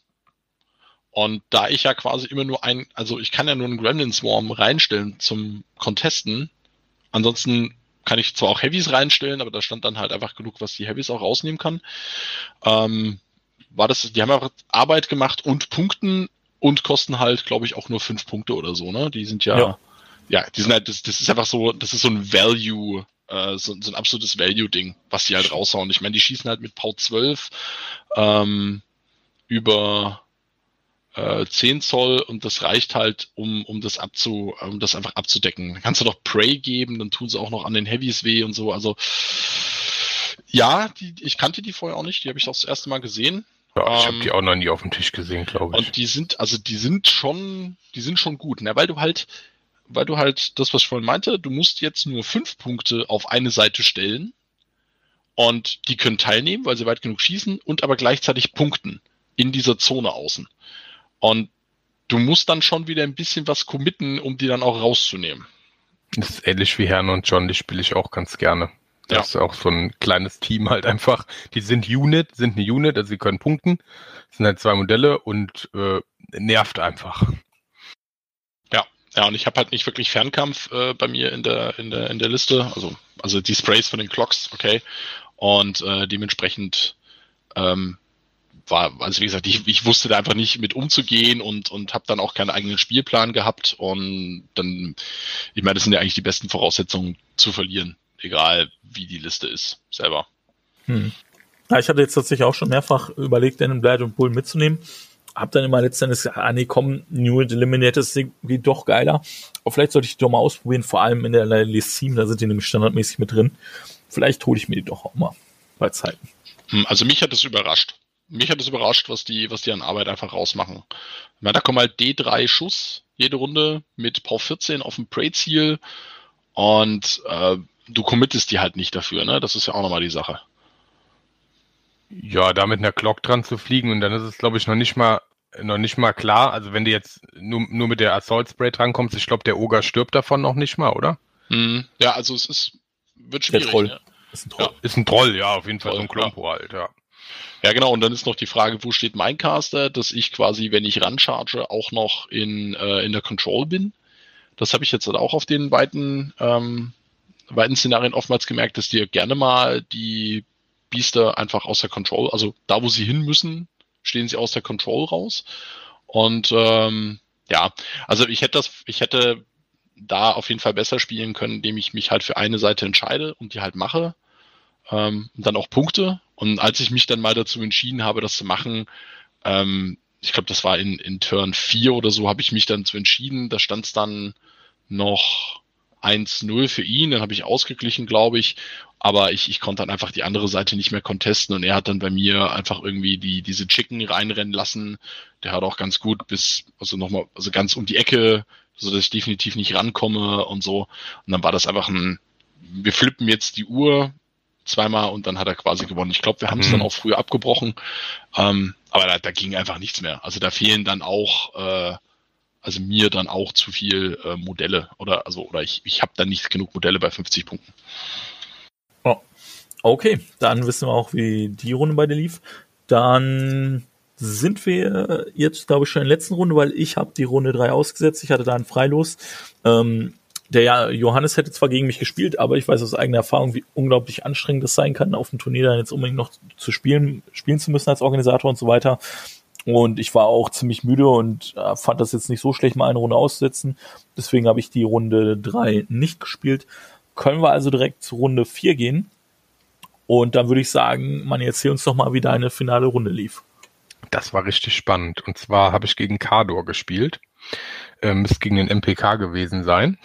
Ähm, und der hat eine richtig äh, coole Liste gespielt mit dem Butcher 3 mit Ruin drin. Ich glaube, er hat auch ein paar Kayazi, ja, der hat Kayazi Eliminators noch drin gehabt. Ich glaube, zwei Einheiten sogar und dann mehrere Heavy Jacks. Und ich habe dagegen die Skarre gez äh, gezogen. Und was für mich sehr ärgerlich war, ich hatte bis dahin äh, drei Spiele gewonnen. Das ist äh, für mich außergewöhnlich gut. Also ähm, da war ich schon sehr glücklich mit. Ähm, naja, und dann war ich im Szenario vorne, ich glaube 3 zu 1 oder so nach Runde, nach Runde 2. Ja, ähm, und auch die Attrition sah gut aus. Also ich habe schon richtig viel weggeräumt gehabt und hatte dann ähm, meine Skarre, die war sogar gefeatet, so halb hinter so einem Häuschen stehen und dachte, na, da kommt auf keinen Fall was dran. Das Einzige, was hätte drankommen können, war der Ruin, aber der Ruin stand halt im Nahkampf mit verschiedenen Modellen. Dann hatte ich extra noch was dazwischen gestellt, dass ich im Zweifelsfall dem Ruin noch äh, Free Strikes geben kann, wenn er da lang chargen soll. Und dann hatte ich noch zwei Fokus drauf und so, ja, komm. Also, ehrlich gesagt, ich hätte sie nicht dahinstellen müssen. Ich habe sie dahingestellt, weil ich noch einen Dark Guidance casten wollte, um vorne meinen Damage noch zu optimieren, was aber totaler Unsinn war. Also meine Satyxen äh, waren mit seinen Kayazi Eliminators im Nahkampf und habe ich gedacht, na, wenn die einen Dark Guidance haben, das waren jetzt nur noch so ein paar Satyxen, dann hauen die die wenigstens äh, safe weg und sowas, ne, weil die haben im Nahkampf, ich glaube, Def 17 oder so, also da trifft man nicht automatisch, selbst mit Gang nicht. Aber ich hätte es mir sparen können. Ich hatte genug Attacken. Aber ich meinte, ich müsste dann noch so ein Stück vor. Und es ist das passiert, was passieren musste. Nee, ähm, das passiert, was ein, äh, was ein guter Kador-Spieler, ähm, der seine Figuren beherrscht, macht. Er ist mit dem Butcher äh, vorgerannt und der hat so einen spannenden Zauber, womit er, ich glaube, alle Dinge an sich ranzieht. Korrigiert mich, wenn ich falsch liege. Und dann muss er, glaube ich, äh, einen Punkt ausgeben, um eine Attacke, um einen Zauber zu machen, um eine Attacke gegen jedes Modell in Melee Range zu machen. Ich glaube, es ist so, ne? Nein, nein, nein, überhaupt nicht. So, so in der Art. Nein, nein. Also ich weiß nicht, was für ein Caster das ist. Bitte? Veräppelst du mich jetzt? Ja, na klar. ja, naja, auf jeden Fall. Er, er ging, er, er sagt halt so, ja, ähm, er macht halt erst einen Zauber. Der Butcher war auch im Nahkampf gebunden. Ich denke so, der kann gar nicht weg. Ja, ich mache erstmal jetzt hier den Zauber, damit attackiere ich alle Modelle hier in meiner Nahkampfreichweite. Und dann hat er halt die Modelle, die ihn gebunden haben, umgebracht. Und dann sagt er, ja, ich gehe dann jetzt davor. Ich, Moment, du hast doch gerade schon Nahkampfattacken gemacht. Oder? Ja, das war aber nur ein Zauber. Ja, Flashing Blade halt. Ja, Flashing Blade, genau. Und damit habe ich nicht gerechnet. Das heißt, er hat dann Flashing Blade gemacht, hat sich aus dem Nahkampf freigekämpft, ist dann zu dem, zu dem Nahkampf hin, wo der Ruin gebunden war, hat dann da angefangen, rum zu eskalieren, hat auch nochmal Flashing Blade gemacht, hat dann da alles weggehauen. Also das, das muss man auch mal gesehen haben, so ein Butcher 3 gescheit gespielt, ne? Also man, das, das war schon, schon beeindruckend. Und der Ruin konnte es dann halt genau schaffen.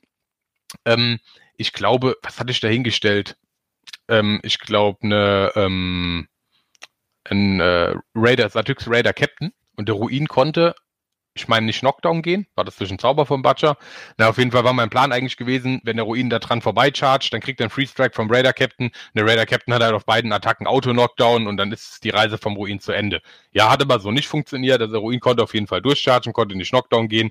Dann die Power 10 oder was, die er von dem Raider Captain gekriegt hat, die interessiert ihn halt auch nicht. Ne? Also das war jetzt nicht der Plan, dass er den umhaut. Also doch schon umhaut im Sinne von von den Füßen haut, hat nicht funktioniert. Er kommt an die Skarre dran und wusste schon, okay, die hat Def 16. Er hatte insgesamt zwei Fokus, glaube ich, vor auf dem Ruin. Oder waren es drei? Er hatte drei drauf. Er musste eine für den Charge ausgeben und dann wusste er, okay, ich habe jetzt äh, genau eine Möglichkeit, eine Attacke zu boosten. Danach muss ich schon eine nach nachkauf nachkaufen. Also im Schild wäre schon eine Stange gekommen. Die konnte er nicht mehr boosten. Ähm, und das muss halt funktionieren. Dann hat er mit der Charge-Attacke geboostet getroffen ich glaube, er konnte noch nicht mal mehr nachkaufen. Also ich meine, das war genau die eine Attacke. Und damit war die halt genau hin, so auf den Lebenspunkt genau. Und das Spiel warum? Und ich habe mich halt mega geärgert, weil es halt einfach nur meine eigene Dummheit war, also auch die eigene Gier eigentlich. Und das ist mir halt die letzte Zeit schon öfters passiert, dass ich gedacht habe, ah, komm hier noch dran wegen Dark Guidance oder dann machst du hier noch selber was, schmeißt noch einen Zauber oder so. Und das muss man sich einfach verkneifen. Die Skara hat genug Damage Output und da muss man halt manchmal ein bisschen zurückstecken und dann habe ich das verloren. War aber insgesamt nicht unberechtigt. Also der MPK hat das einfach super gespielt und hat mir auch mal gezeigt, wie Bacha 3 geht. Ja, faszinierend der Typ. Hatten wir nicht bei der letzten Turnierbesprechung schon das Thema, dass du manchmal äh, zu selbstsicher mit der Skarre bist. äh, absolut. Das hatte ich äh, in, äh, in Karlsruhe vor allem gegen in diesem Legion-Spiel gehabt, das weiß ich noch, wo ich dann gedacht habe, oh ja, ja, komm, das ist noch, ein Anfänger, ne? Also den, dem zeige ich jetzt mal, wie das hier mit Skarre läuft und sowas und bin dann voll ach, äh, aggressiv auf Szenario, genau, weiß ich noch, auf drei, auf drei Flaggen gleichzeitig und sowas und wollte dann überall ein Heavy wegräumen. Und manchmal klappt dann auch bei der Skarre nicht all das, was man sich erträumt. Deswegen macht schon viel möglich, aber nicht alles. Und tja, wenn man dann noch zu weit vorne steht, genau, da hatte ich das auch schon. Also die Skarre ist mir die letzte Zeit schon, schon häufiger auf Turnieren gestorben. Ähm, weil ich unterschätzt habe, was gegnerische Modelle können. Und auch gegen mich können natürlich mal die Würfel äh, sprechen. Ja, das ist halt einfach so. Und manchmal ist es eine einzelne Attacke und du denkst, ah ja komm, die trifft doch jetzt nicht auf die neuen. Und dann muss er doch auch, dann muss er noch hochwürfeln, selbst wenn es geboostet ist und sowas um. Ja, aber das passiert. Dinge passieren, Skare stirbt. Und so ist es mir auch in dem letzten Spiel passiert. Aber wie gesagt, da wurden alle Register gezogen von meinem Kontrahenten. Der hat das einfach gut gemacht. Das hätte lange nicht jeder verwandelt. Das war eine schwierige Chance. Und dann hat alles geklappt, war gut gemacht. Ja, alles klar. Dann gehen wir mal zu meiner letzten Runde. Ich muss gestehen, ich weiß nicht, wie mein Gegner hieß. Wir hatten nur einen Minion-Spieler da, der ist DVG, müsste zumindest im Forum und heißt auch auf T3 heißen. Der hatte Minions dabei, klassisch Melok, runterskaliert eben auf 50 Punkte. Ich glaube, das hat dazu geführt, dass er nur zwei Gator mit Posse dabei hatte und dann halt ein paar Biester und ein bisschen Support. Mhm. Er hat mir schon direkt gesagt, dass er ein Anfänger ist. Das war irgendwie insgesamt sein, keine Ahnung, achtes oder neuntes Spiel, wenn überhaupt, ja, in der vierten Runde. Und ich habe schon gesagt, ja gut, also ich kann jetzt die Fiona picken und dich halt easy von der Platte nehmen, weil ich kann jetzt erklären, was sie macht, aber im Spiel wird das nochmal ganz anders aussehen und dann ziehe ich dich irgendwie in Runde zwei über Szenario und das müssen wir nicht machen. Das macht keinen Spaß. Und selbst wenn ich hergehe und dir alles und so weiter erkläre, da zieht sich das ewig und ich meine, es gibt halt auch noch eine, eine Main Clock. Ja, also dann kriegen wir das Spiel nicht mal annähernd über Uhr zu Ende. Ähm, nehme ich mal den Cross 2 dagegen, auch wenn das eigentlich keine kluge Wahl ist, weil der Mellock halt sagt, alles von mir ist untot und dann der Cross gar keine Seelen mehr kriegt, außer die paar von seinen eigenen Precursoren. Ja, und dann haben wir es im Prinzip so ein bisschen rumgespielt. Äh, in der Mitte haben sich ein bisschen die Legion of Lost Soul und die Precursor mit ein paar Krokus geprügelt. Und ich glaube, er hat auch irgendwas gecharged mit einem Heavy und rausgenommen und so weiter. Ja, ich habe ein bisschen auf ihn rumgeschossen. War im Grunde keine große Sache. Im, in der Mitte war im Prinzip so Moshpit. Das Szenario hat jetzt nicht so eine große Rolle gespielt. Und im Prinzip haben wir so ein bisschen, ja, einfach ein, ein friendly Game gemacht. Ich habe ihm viele Sachen erklärt viel, er hat mich viel gefragt und ich habe das dann auch jedes Mal aufgezeigt. Wir haben alles sauber gemessen. Es war mir einfach wichtig, dass er eine schöne Spielerfahrung hat und dass er vielleicht noch was mitnimmt von dem Spiel und so weiter. Bringt euch auch beide mehr dann, ne? Ja, ich denke auch. Und ich glaube auch, das habe ich geschafft. Ich denke, ich habe mein Ziel erreicht. Er hat sich dann nochmal bedankt und äh, hat ähm, ja, fand das gut, dass wir das so ausgespielt haben, hat dann auch mal ein, zwei Sachen nachgefragt, hat auch noch mal ein, zwei Sachen äh, am Ende hinterher auswürfeln wollen und gesagt, ja, wenn das und das, äh, können wir es nochmal nachgucken, wie das gelaufen wäre. Dann gesagt, ja, klar, können wir machen. Dann haben wir noch so ein, zwei Sachen quasi durchgeproxt, mehr oder weniger. Und ja, denke ich, hat er noch was mitgenommen. ging dann im Prinzip als Sieg für mich über Uhr aus, weil ich auf jeden Fall mehr Szenariopunkte als ich hatte, so als er hatte, so war es, glaube ich. Und oder hatte sie einfach geklockt. Egal. Im Prinzip nicht wichtig. Stand ich also mit dem Freilos 2-2. Aber jeder, der mich kennt, weiß, meine Platzierung ist mir unglaublich egal. Mir war es einfach nur wichtig, schöne Spiele zu haben, den Tag wieder. Die hatte ich als, ja doch, Fazit machen wir mal gleich hinten raus zum 50-Punkte-Format. Würde ich sagen, machen wir jetzt erstmal den nächsten. Jan, wie war deine finale Runde? Ja, die finale Runde war ähm, so in meinem Turnierleben bisher schon so fast ein Klassiker. Ähm, es ging mal wieder gegen den Sebastian THX 1138 wo sich immer jeder fragt, was das für ein Name ist. Jetzt habe ich vorhin, das muss ich jetzt erzählen, ich habe vorhin mal kurz gegoogelt und das ist tatsächlich der Titel des fünften Kurzfilms von George Lucas von 1967. Electronic Labyrinth THX 1138 4EB. Okay. Trivia. Ähm, genau. Ähm, wenn ich mich noch richtig erinnere, war das auf ähm, äh, Recon 2 und er hatte auf jeden Fall einen Blockader und ich glaube eben Magnus 2. Den hat er, glaube ich, dran gehabt. Und dann noch zu den üblichen äh, Schmock, den man da so mal dazusetzt. Namentlich mein Hassmodell Nummer 1, äh, Man of Archon.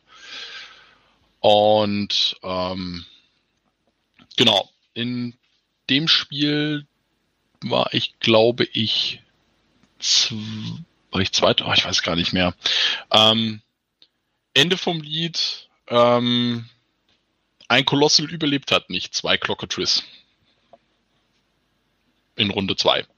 Das war eigentlich dann schon das Spielentscheidende an der Stelle. Ähm, er hat halt, ähm, also in der Mitte war eine relativ große Obstruction. Ähm, ich bin halt vor, habe mich halt, ähm, sag ich mal, contestmöglich aufgestellt und er kam dann mit seinem, ähm, mit seinem Blockader an.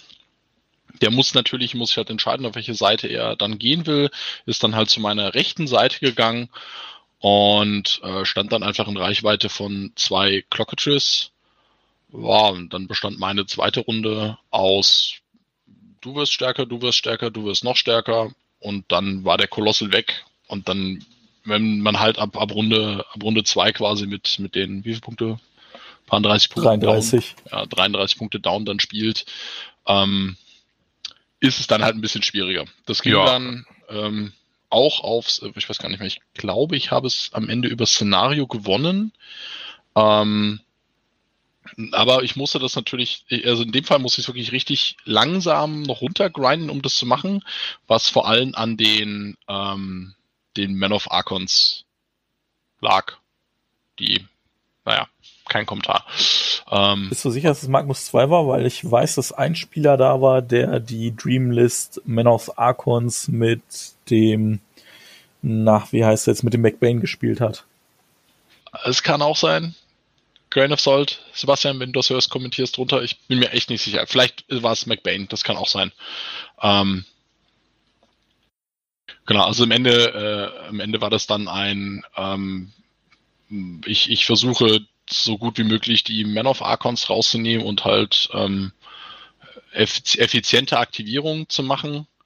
Ähm, es ist lustigerweise so, dass ein Clockatrice nicht mal sicher einen Archon rausnimmt.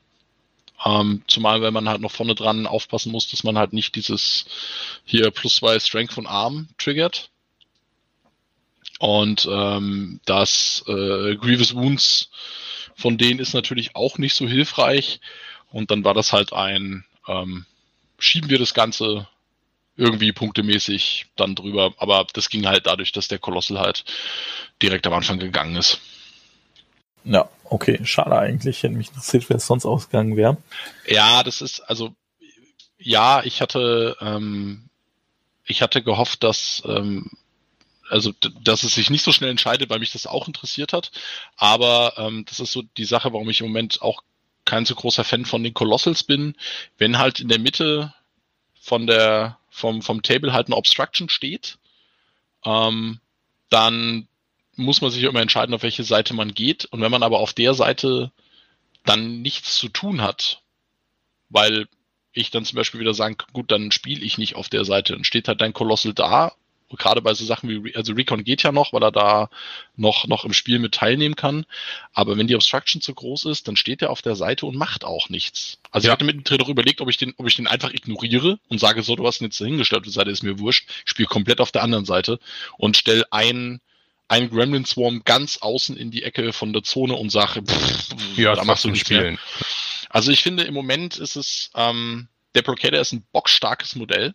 Das muss man, das muss man sagen aber ich finde, er ist sehr, also er ist ein bisschen szenarioabhängig davon, ob er dann auch tatsächlich so geil wie er ist zum Einsatz gebracht werden kann. Mhm. Und oftmals habe ich nämlich den, also vielleicht ist es so eine Grimkin-Sache, das werde ich jetzt mal gucken, wie es mit, mit Convergence aussieht, aber oftmals habe ich das Gefühl, dass man um die Kolossal rumspielen kann, indem man sie, ich sag mal, nicht ignoriert, aber ihnen einfach sagt, das ist zwar schön, dass du da bist, aber du wirst deine paar 30 Punkte einfach nicht reinholen weil ich ja. dir nichts gebe und dich einfach blockiere mit günstigeren Modellen. Das ist zum Beispiel einer der Gründe, warum ich, wenn ich Platten aufbaue, auch zum Beispiel für meine Turniere oder so, es ist ja Pflicht, dass in der Mitte ein sichtblockendes Geländestück ist. Das bedeutet aber eben nicht automatisch ein Obstruction. Leider ist bei den meisten das dann immer ein Obstruction, aber das muss es ja gar nicht sein. Und ich finde dann Obstruction immer extrem, äh, ja, eben nicht interaktiv und hab's dann lieber, wenn da irgendwas liegt, was halt interaktiv ist, eben gerade weil ich halt auch finde, dass es halt Kolosse und Gargantuans durchaus sehr benachteiligt, wenn ein Haus ist, weil die müssen sich dann einfach immer entscheiden, okay, auf welcher Seite will ich spielen. Deswegen lege ich da immer ganz gern einen großen Wald hin oder viele Wolken oder so. Bei mir ist es tatsächlich in der Regel eher immer der große Wald, weil zum Beispiel die Games Workshop Wälder, finde ich, eignen sich dafür mal ganz gut. Die sind schön groß. Wenn die am Rand liegen, beschweren sich da die meisten schon. In der Mitte, finde ich, machen die sich ganz gut statt einer Obstruction. Und da hat man immer noch was zum Interagieren mit. Aber Deswegen, löst das, löst das das Problem? Weil, also wenn ja. da ein Wald, wenn, also, okay, ja, weil von meiner Seite aus, kann, wenn, ne? da, wenn da ein Wald ist, dann laufe ich halt mit meinen Sachen hinten dran und sage, ja, ich sehe dich, du siehst mich nicht. Und dann musst du mit dem Kolossal in den Wald reinlaufen. Also weißt du, ich weiß ja, wo du mindestens hin musst. Uh, das Problem ist einfach, weißt du, dass, dass der Kolossal guckt halt nicht durch. Ja, klar. Und, und dann stelle ich mich so, dass ich halt sage, entweder wenn du irgendwas machst, bist du in meiner Charge-Reichweite und dann kommen halt drei Heavies an dein Kolossal dran.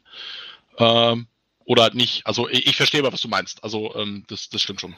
Man hat dann noch die Option, da lang hinzugehen. Also oftmals, ja, je nachdem, wie so ein Abstraction mhm. steht, äh, kannst du zum Beispiel mit deinem Kolossal gar nicht in die mittlere Zone reinlaufen. Oder kannst es zumindest kaum, ja, ohne dass du halt selber, äh, keine Ahnung, der, der Verrenkung machst oder dir total im Weg stehst. Ich glaube, das ist das Problem. Ja, und um das ja. Thema, um da wieder auf das abschließende Thema zu kommen, ähm, ich habe es ja schon ein paar Mal angedeutet, ich finde gerade auf 50 Punkten äh, wird das ganze Problem nochmal extremer, weil wenn ich mich auf 50 Punkte entscheide, ich nehme jetzt einen Kolossal mit, sagen wir mal, ich äh, investiere meine, sagen wir mal, 28 im Schnitt äh, Boardcheck-Punkte dafür und muss dann nur nochmal, keine Ahnung, sagen wir mal, sieben Punkte darüber hinaus oder sechs Punkte darüber hinaus investieren, dann habe ich aber schon wirklich ähm, einen sehr großen Teil meiner Armee ausgewählt. Ne? Dann gucke ich, okay, jetzt muss ich noch irgendwie gucken, dass ich da wenigstens zwei Solos drin habe, mindestens eine Unit, lieber wäre mir eigentlich zwei. Und dann ist oft das Problem, ich möchte dann nicht noch einen anderen Jack dabei nehmen, zumindest keinen, keinen anständigen.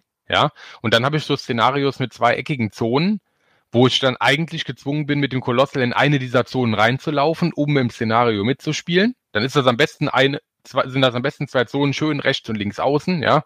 Oder dieses Szenario, wo ich dann selber eine eckige Zone habe und der Gegner hat eine, so kurz vor seiner Aufstellungszone, ist auch super lästig. Und wenn ich dann einfach nicht die Möglichkeit habe, eine Battlegroup aufzusplitten, dass ich dann sage, okay, dann geht ein Jack dahin, ein Jack dahin oder so, das zwingt mir schon, schon sehr, zwingt mir schon sehr einen, einen Gameplan auf, finde ich, mit dem Kolossal. Mhm. Ich denke, wir nutzen das jetzt auch, um jetzt offiziell ins Fazit zu gehen. Das hat auf jeden Fall schon sehr gut, ja, Problematik möchte ich es nicht nennen, aber ich sag mal, eine, eine Herausforderung des 50-Punkte-Spiels, der 50-Punkte-Listen, gerade ganz gut beschrieben. Man es, das Listbuilding finde ich ist anspruchsvoller, weil du kannst nicht einfach nur hergehen und sagen, oh, ich, ich gehe jetzt ja einmal durch wie, wie durch einen super Toy Club damals und nehme alles mit, was Spaß macht, sondern du musst halt wirklich gucken, was bringt wirklich Impact mit auf den Tisch und am besten auch ohne Support oder was bringt viel Support mit, kann aber auch mal im Zweifel selber Arbeit machen, weil du eben nicht einfach nur sagen kannst, oh, ich klicke das alles mal rein und das passt dann und dann habe ich auch noch drei freie Optionen. Das ist ja tatsächlich auch noch ein Punkt. Auf 50 Punkten hat man ja eben nur zwei Requisition Options und keine drei. Darf man auch nicht vergessen.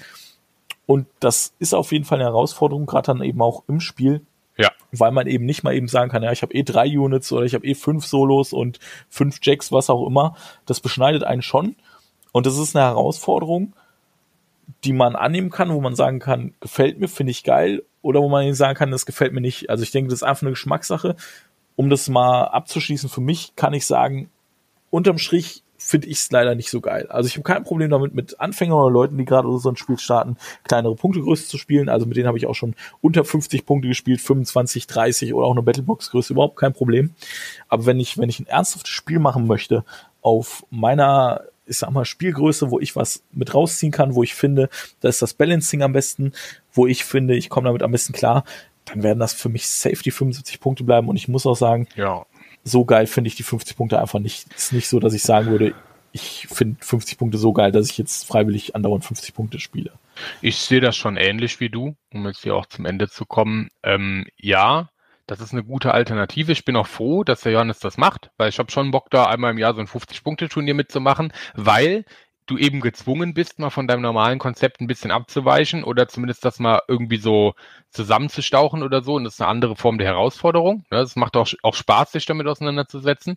Aber ablösen äh, wird das für mich das gängige 75-Punkte-Format nicht, weil ich habe auch immer das Gefühl, mir, ich habe irgendwie weniger Möglichkeiten, mir fehlt irgendwie was und manche Konzepte gehen halt dann besser oder schlechter auf. Also manche Sachen skalieren gut runter, manche skalieren schlecht runter. Das kommt halt immer ein bisschen drauf an. Also ja, also gute Alternative, ja. Danke Johannes dafür.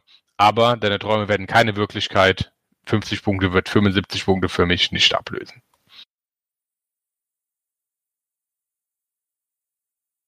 Jan, dein Einsatz? Achso, ah, okay. ich war nur, dass fertig war.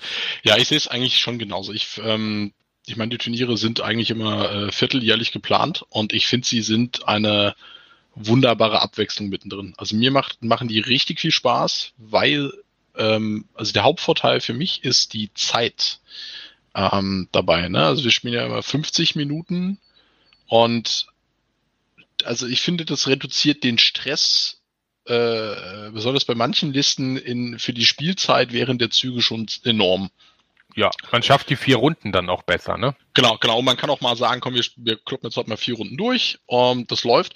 Und was ich auch schön finde, das ist eigentlich genau das, was ihr auch gesagt habt, man ist immer gezwungen, ähm, andere Listen äh, oder, oder andere Listenkonzepte zu spielen, was ich ganz schön finde, weil äh, keine Ahnung, also es ist halt schon langweilig, wenn man halt irgendwie äh, drei Turniere hintereinander macht und sieht dann, okay, da sind Statuen und Turtles, da sind die Tridents und da ist der gerade aktuelle Kram und man kriegt das gefühlt quasi immer, also da ist keine Abwechslung mit dabei.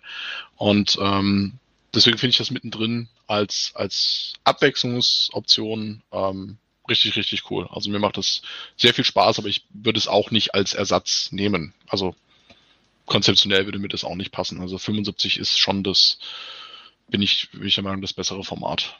Da sind wir uns einig.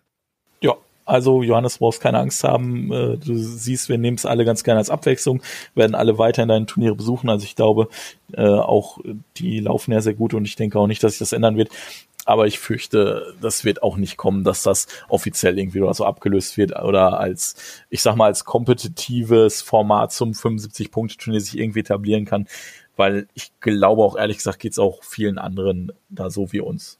Aber ja, auf jeden Fall eine gute Sache, dass es es gibt. Macht Spaß, kann ich jedem nur mal empfehlen. Und was man ja auch nicht vergessen darf, man hat es auch hier wieder gesehen, wir haben es auch gerade ähm, in unseren Berichten hat man es auch gemerkt. Es ist auf jeden Fall, muss ich sagen, eine gute Sache, um wirklich komplette War Machine Neueinsteiger mal auf ihr erstes Turnier mitzunehmen, weil die sind dann einfach noch nicht so überfordert wie bei den vollen Möglichkeiten von 75 Punktelisten, sowohl von den eigenen als auch von denen der Gegner. Ja, sicher. Also von daher dafür definitiv gut. Kann ich jedem, der mit War Machine angefangen hat und mal überlegen ist und denkt, ah nee, Turnier, so traue ich mir nicht zu, geht doch mal einfach auf ein 50-Punkte-Turnier. Ich weiß zum Beispiel, dass Berlin ähm, da auch eine dauerhafte Reihe hat an 50-Punkte-Turnieren. Die machen auch alle paar Monate eins, soweit ich weiß. Ansonsten, wie gesagt, die Reihe in Darmstadt. Sobald die ganze aktuelle Situation sich mal wieder verbessert hat, denke ich, wird das da auch alles weitergehen. Kann ich nur mal empfehlen. Oder wenn ihr sagt selber, ihr habt da eine Spielergruppe und ihr habt da ein paar Anfänger, die sich vor sich Turnieren scheuen oder ihr wollt generell mal neue Leute so reinholen, gebt euch doch selber mal einen Ruck und sagt mal, ah komm, ich veranstalte einfach mal ein 50-Punkte-Turnier, nur mit acht Mann, nur mit zehn Mann, macht genauso Spaß, ist eine super Sache. Und ich denke, das bringt halt auch den, den Spirit der Community und des Spiels auf jeden Fall gut rüber, weiter und auch nach vorne. Ja, damit würde ich das Thema auch mal abschließen wir sind dann soweit eigentlich auch durch mit unserer Zeit. Ganz, ganz, ganz kurz würde ich gerne schon allein, weil der Timo quasi keine Redezeit in diesem Podcast hatte, was äh, mich traurig stimmt, möchte ich mal kurz noch die neuen Releases anschneiden. Ganz kurz Ashlyn 2, nur ein paar Worte dazu. Den Asphyxius 4 auch nur ein paar Worte dazu. Und dann darf Timo, falls er sich schon ein paar mehr Gedanken gemacht hatte zu Nemo 4, sich ein bisschen länger, falls er dazu was hat, über Nemo 4 noch äußern, damit auch der Timo als regulärer Part unseres Dreierteams noch, ja, ein bisschen mehr zu sagen hat in diesem Podcast, in dieser Ausgabe. Möchte jemand anfangen? Ich würde mich an der Stelle kurz schon mal ausklinken. Meine Pizza verbrennt gleich, nehmt's mir nicht übel. Ihr seht das jetzt voll ja, aus dem Leben gegriffen. Ich sag schon mal äh, vielen Dank fürs Zuhören. Äh, und ähm, ja, schaltet auch das nächste Mal wieder ein. Aber der Rest wird euch noch gut unterhalten. Ja, bis dann. Bis dann, ciao. Ciao, ciao. Okay, Timo, hattest du schon ein paar Ideen für Nemo 4? Naja, Nemo 4 ist ein cooles Modell. Ich äh, habe den tatsächlich auch jetzt vor kurzem meine Liste reingeklickt. Und zwar habe ich den mit äh, Constance Place, äh, Place in eine Liste geschmissen. Ist eine Heavy Metal Liste, wo dann die Resolutes als Mercenary Einheit drin sind.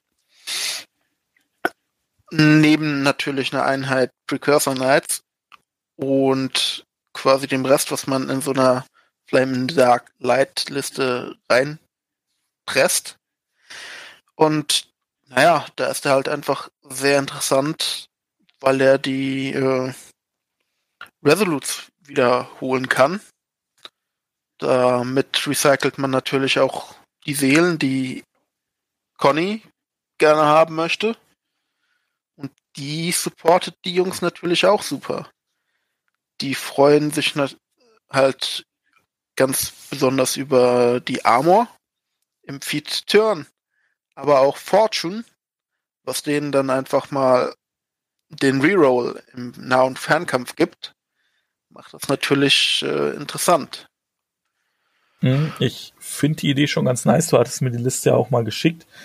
Ist die Frage, warum man es dann nicht mit Heli 3 spielt, weil die im Prinzip dasselbe machen und dem dem Nemo noch Repo geben kann zum Beispiel oder in Resolutes oder so oder wahlweise eben selber auch noch Resolutes wiederholen kann. Hattest du da einen bestimmten Gedanken bei? Warum dann lieber mit Conny?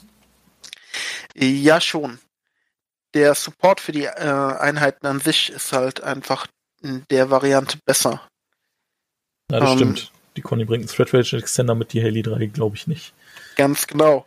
Dazu kommt dann noch, dass die Resolutes im Nahkampf dann äh, den Fokus von Conny nehmen können und damit äh, treffen oder halt den Schaden boosten. Und das kann echt unangenehm bei den Jungs werden. Die knüppeln ja mit einem 13er 2 Zoll Reach magischen Schaden da rein. Da dann noch ein zusätzlicher Würfel auf den Schaden. Das kann man sich schon schmecken lassen. Ja, ich glaube, das ist schon ganz geil. Also ich würde es echt auf jeden Fall auf, auf die Platte stellen. Ich glaube, das kann man schon ganz gut machen. Was mich an Nemo 4 so ein bisschen stört, mag aber vielleicht auch daran liegen, dass die meisten da noch so ein bisschen beschränkt bauen, weil die ein bisschen zu viel Angst um den haben. Also ich habe das Gefühl, Nemo ist eigentlich kein 16-Punkte-Modell, sondern Nemo ist eigentlich eher so ein 30, 35 Punkte Modell, wo man ja auch noch einen Jack für ihn mit draufrechnet Modell, also 40 Punkte. Das sage ich, weil gefühlt man ja automatisch auch immer den Journeyman mit reinklickt, um dem Nemo Arcane Shield zu geben, damit er nicht irgendwie instant stirbt. Ich weiß nicht, ob das nicht vielleicht ein bisschen zu kurz gedacht ist und man dann nicht vielleicht öfter seinen eingebauten Repo-Spell nutzen sollte, um ihn in Sicherheit zu bringen. Weil ich finde einfach, der Journeyman in den meisten Listen mit einem Jack dran nicht wirklich viel macht, außer das Arcane Shield. Und so viele Punkte an Arcane Shield stecken nur für Nemo, finde ich ehrlich gesagt nicht so geil. Ähm, in der Liste habe ich jetzt auch den Journeyman Warcaster drin. auch wegen dem Arcane Shield, aber nicht um das auf den Nemo zu schmeißen. Ich sehe den auch nicht so krass gefährdet.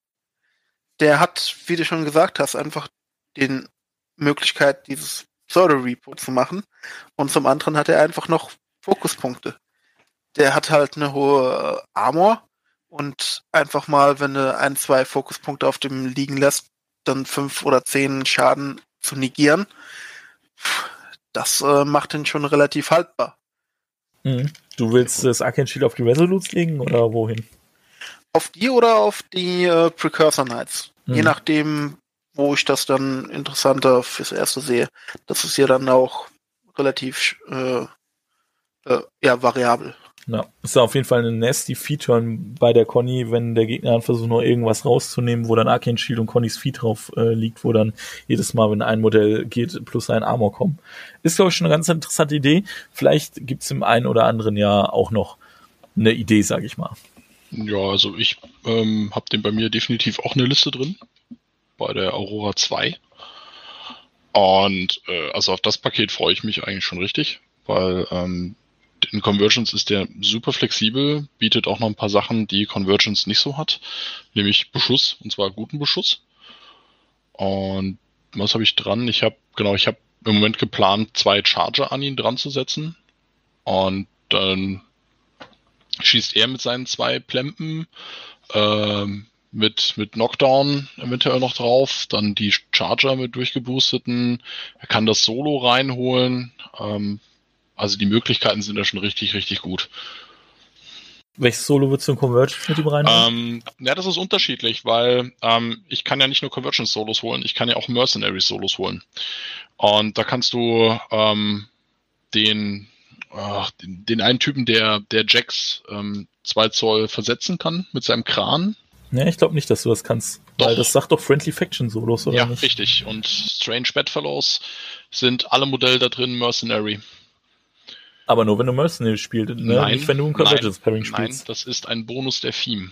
Oh, Alle Modelle nice. sind Mercenary. Ja, das ist richtig übel, weil du hast dann deine Void Archons, die neben Aurora stehen. Äh, und Aurora gibt halt Friendly Faction Models Flying High. Und dann hast du Archons, die du nochmal weniger beschießen kannst mit minus 3 Zoll. Und so ein Spaß. Ja, ja. Ähm, also Ekelhaft. Ja, ja, also du kannst, ähm, also was ich jetzt schon gesehen hatte, das hatte der Torin ähm, im Spiel bei uns im Meta mal gemacht, ähm, gegen den Cordo, da hat er einfach die Arknote, ähm, das Arknote-Solo geholt von Convergence. Der kommt dann halt auch ewig weit, der ist dann vorgerannt und dann gab's in Runde zwei quasi ein Bladed Gale von Aurora auf eine Unit Steine, den Lord of the Feast, äh, irgendeinen Wolf Heavy oder so und das hat äh, das war einfach so, so ein richtig effizienter Move an der Stelle. Also da gibt's, glaube ich. Natürlich geil. Ja, also da gibt's richtig, richtig viele Optionen, die man da machen kann. Ich meine, du kannst auch hingehen und einen Toro an den dran setzen und dann hast du halt einen, äh, einen Countercharger, der hinten steht, ähm, irgendeinen anderen Jack mit, mit Watcher, was er als Spell hat. Ähm, du hast die Unit dabei, die Fokus gibt. Das heißt, du, du musst nicht mal selber Fokus auf die Jacks drauf geben. Also der ist schon ja, ja. Ist ne, also es ist ja nicht nur er, es ist ja auch noch diese Unit dabei. Ja. Also dafür will ich den tatsächlich unbedingt haben in der Fiona-Liste, weil ich glaube auch, das wird sich wahrscheinlich auch auf Dauer durchsetzen, dass der auch in Fiona gespielt werden wird, weil an den noch ein Fiona dranhängt, das ist einfach, also an den noch ein Toro dranhängt bei Fiona, das ist halt einfach so dumm, vor allem, weil er so, er bringt, er gibt der Liste so unglaublich viel, nur dadurch, dass er dieser Liste die Möglichkeit eröffnet, den Steelhead Ironhead mitzunehmen, das Kran-Solo, weil er spuckt halt einfach aus und dadurch gibst du im Prinzip der ganzen Liste nochmal 2 Zoll Thread Range Extender. Das ist halt so geil. Mhm. Ja, vor allem kannst du ja dann auch noch die Convergence äh, Jacks mitnehmen. Und wenn du dann die Fuser da noch reinpackst mit Beacon, ist ja. natürlich auch spaßig. Ja, ja. ja, äh, wo wir gerade bei den Jacks sind, auch nochmal ganz kurz, hat einer von euch schon die neuen Jacks irgendwie reingeklickt mit dem in Verbindung oder so? Oder generell? Ich finde die ein bisschen unterwältigend, leider. Du meinst hier Tessellator und was und so? Oder? Tessellator und Negator heißen die, glaube ich. Ähm, Habe ich mal gemacht. Das ähm, kann man durchaus tun. Also die, der Neg Negator, also der Nahkampf-Jack, der hat mich noch nicht so überzeugt. Ähm, so ein Tessellator ähm, ich glaube, es gibt Besseres. Also ich habe das überlegt und habe mich dann halt für die zwei Charger entschieden, weil die einfach fokuseffizienter sind. aber ich meine, die Tessellator, du machst halt einen voll und dann wandert der Fokus von A nach B durch. Und das ist halt geil. Weil dann hast du halt gegen Heavys geboostete Port 12er, ohne dass du noch irgendwas gemacht hast. Also hast jetzt ja auch bei Convergence ähm, Option für, für Damage Buff drin. Also geht, glaube ich, auch was mit. Hm. Okay, ähm, ganz kurz, Timo wird dazu nichts sagen können, aber du bestimmt auch. Gaspi 4, hast du da schon irgendwelche ja. lustigen Ideen für? Ja, ja. Also Gatsby 4 ist äh, in meiner Aurora 1 Liste komplett gesetzt. Der macht einfach gegen Living, der 2 Zoll Thread Extender ist geil, du bekommst ähm, Dark Shroud auf alles, was dir da lieb und heilig ist. Ähm, er selber ist, also das ist, ja, das ist einfach so ein saustarkes Modell. Ähm, du kannst ähm, du kannst die Krux-Checks mit reinnehmen, wobei ich noch nicht so ganz weiß, ob das effizient ist, aber du kannst dann ihm auch halt Convergence-Checks hängen, ähm, die dann äh, auch ja Darkshot haben, so ein Galvanizer für fünf Punkte, wenn man es günstig halten will. Er sammelt Seelen, er ist sauschwer zu töten, er ist eine Unit, geiles Modell. Also der ist richtig geil. Und deswegen, was ich ja ganz am Anfang gesagt hatte, ne, dass ich hier ähm, Listen übrig habe. Ähm, ich habe ihn auch in meine Krux-Liste mit Venetrax reingebaut und dann habe ich auch da einen 4 Zoll Thread Extender gegen Living halt. Wo, ja, ist schon geil. man ja, also, ist, also, also Gatsby 4 ist, ist ein, ein bockstarkes Modell. Und dann kommen halt auch nochmal so Sachen hinzu, wie er fliegt, das heißt Aurora 2, ähm, pusht ihn halt auch nochmal mit, äh, mit Flying High. Bei Aurora 1 kriegt er, weil er Friendly Faction ist, auch selber plus zwei Speed von ihr. Ähm, ich meine, er selber nimmt ja auch ein Heavy auseinander, wenn er Lust hat. Also, der ist toll. Einfach ja. toll. Okay, dann werde ich ganz kurz nochmal was zu Ashlyn 2 sagen. Mhm. Einfach, weil ich nicht anders kann. Jeder, der mich kennt, weiß, weiß dass ich auch Ashlyn tätowiert habe. Ich bin ganz Liebe. großer Ashlyn-Fanboy. Und jetzt ist endlich Ashen 2 raus. Super geiles Modell, richtig schön designt. Ist tatsächlich auch schon in den USA ähm, für mich unterwegs. Ja, ich weiß nicht. Also an sich finde ich die geil, aber ich finde es ein bisschen schade, dass sie die offensichtlich gefühlt nur für die Lales Resistance designt haben, weil sie einfach so viele Lales-spezifische Fähigkeiten mitbringt. Vor allem eben ihr geilster Spell eigentlich, ihr Signature-Spell, äh, Blood of Martyrs, der sagt Unyielding und ähm, Tough äh, für alle Lalis Warrior Models in ihrer Control, aber eben nur Lalis. Ja, in der Lalis-Team gelten auch die Sygna Protectorate oder Crucible Guard Units als Lalis, die man da mitnehmen kann, aber eben auch nur in der Theme. Und theoretisch könnte man sie ja auch in Flame in the Dark oder in den Regulars spielen. Aber im Prinzip ist alles, was sie dann mitbringt, True Pass, der halt drei Fokus kostet und Hand of Fate, der zwei kostet. Das heißt, sie will eigentlich immer True Pass casten und dann kann sie es sich nicht wirklich leisten, noch Hand of Fate umzulegen, wenn sie halt nur auf einem Fokus rumsteht mit ihrer 12er Control, irgendwo weit vorne also. Ähm, oder sie legt halt nur Hand of Fate um oder castet nur Truth Pass.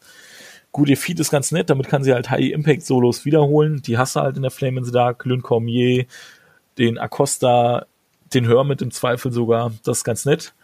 Last Breath für Warrior Models bestimmt auch. Auf so Precursor oder so kommt es bestimmt ganz gut.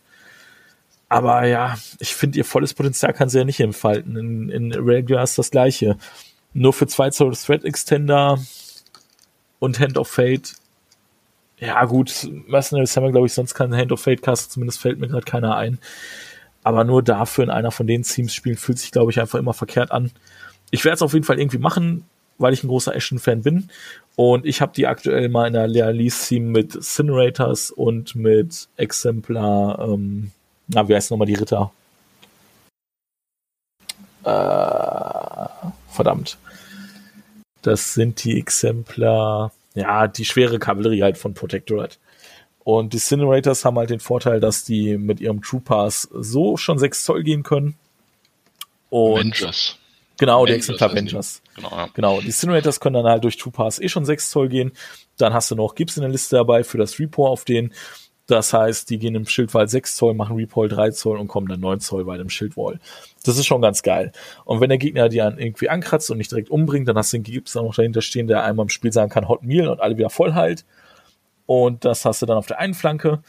Da kannst du dann auch noch deine 5 Zoll Rubble hinlegen, die du durch die Seam kriegst. Dann können die ja auch noch durchadvancen, kriegen da auch noch Cover und werden davon selber nicht negativ beeinflusst, weil die in der Seam schon Pathfinder kriegen.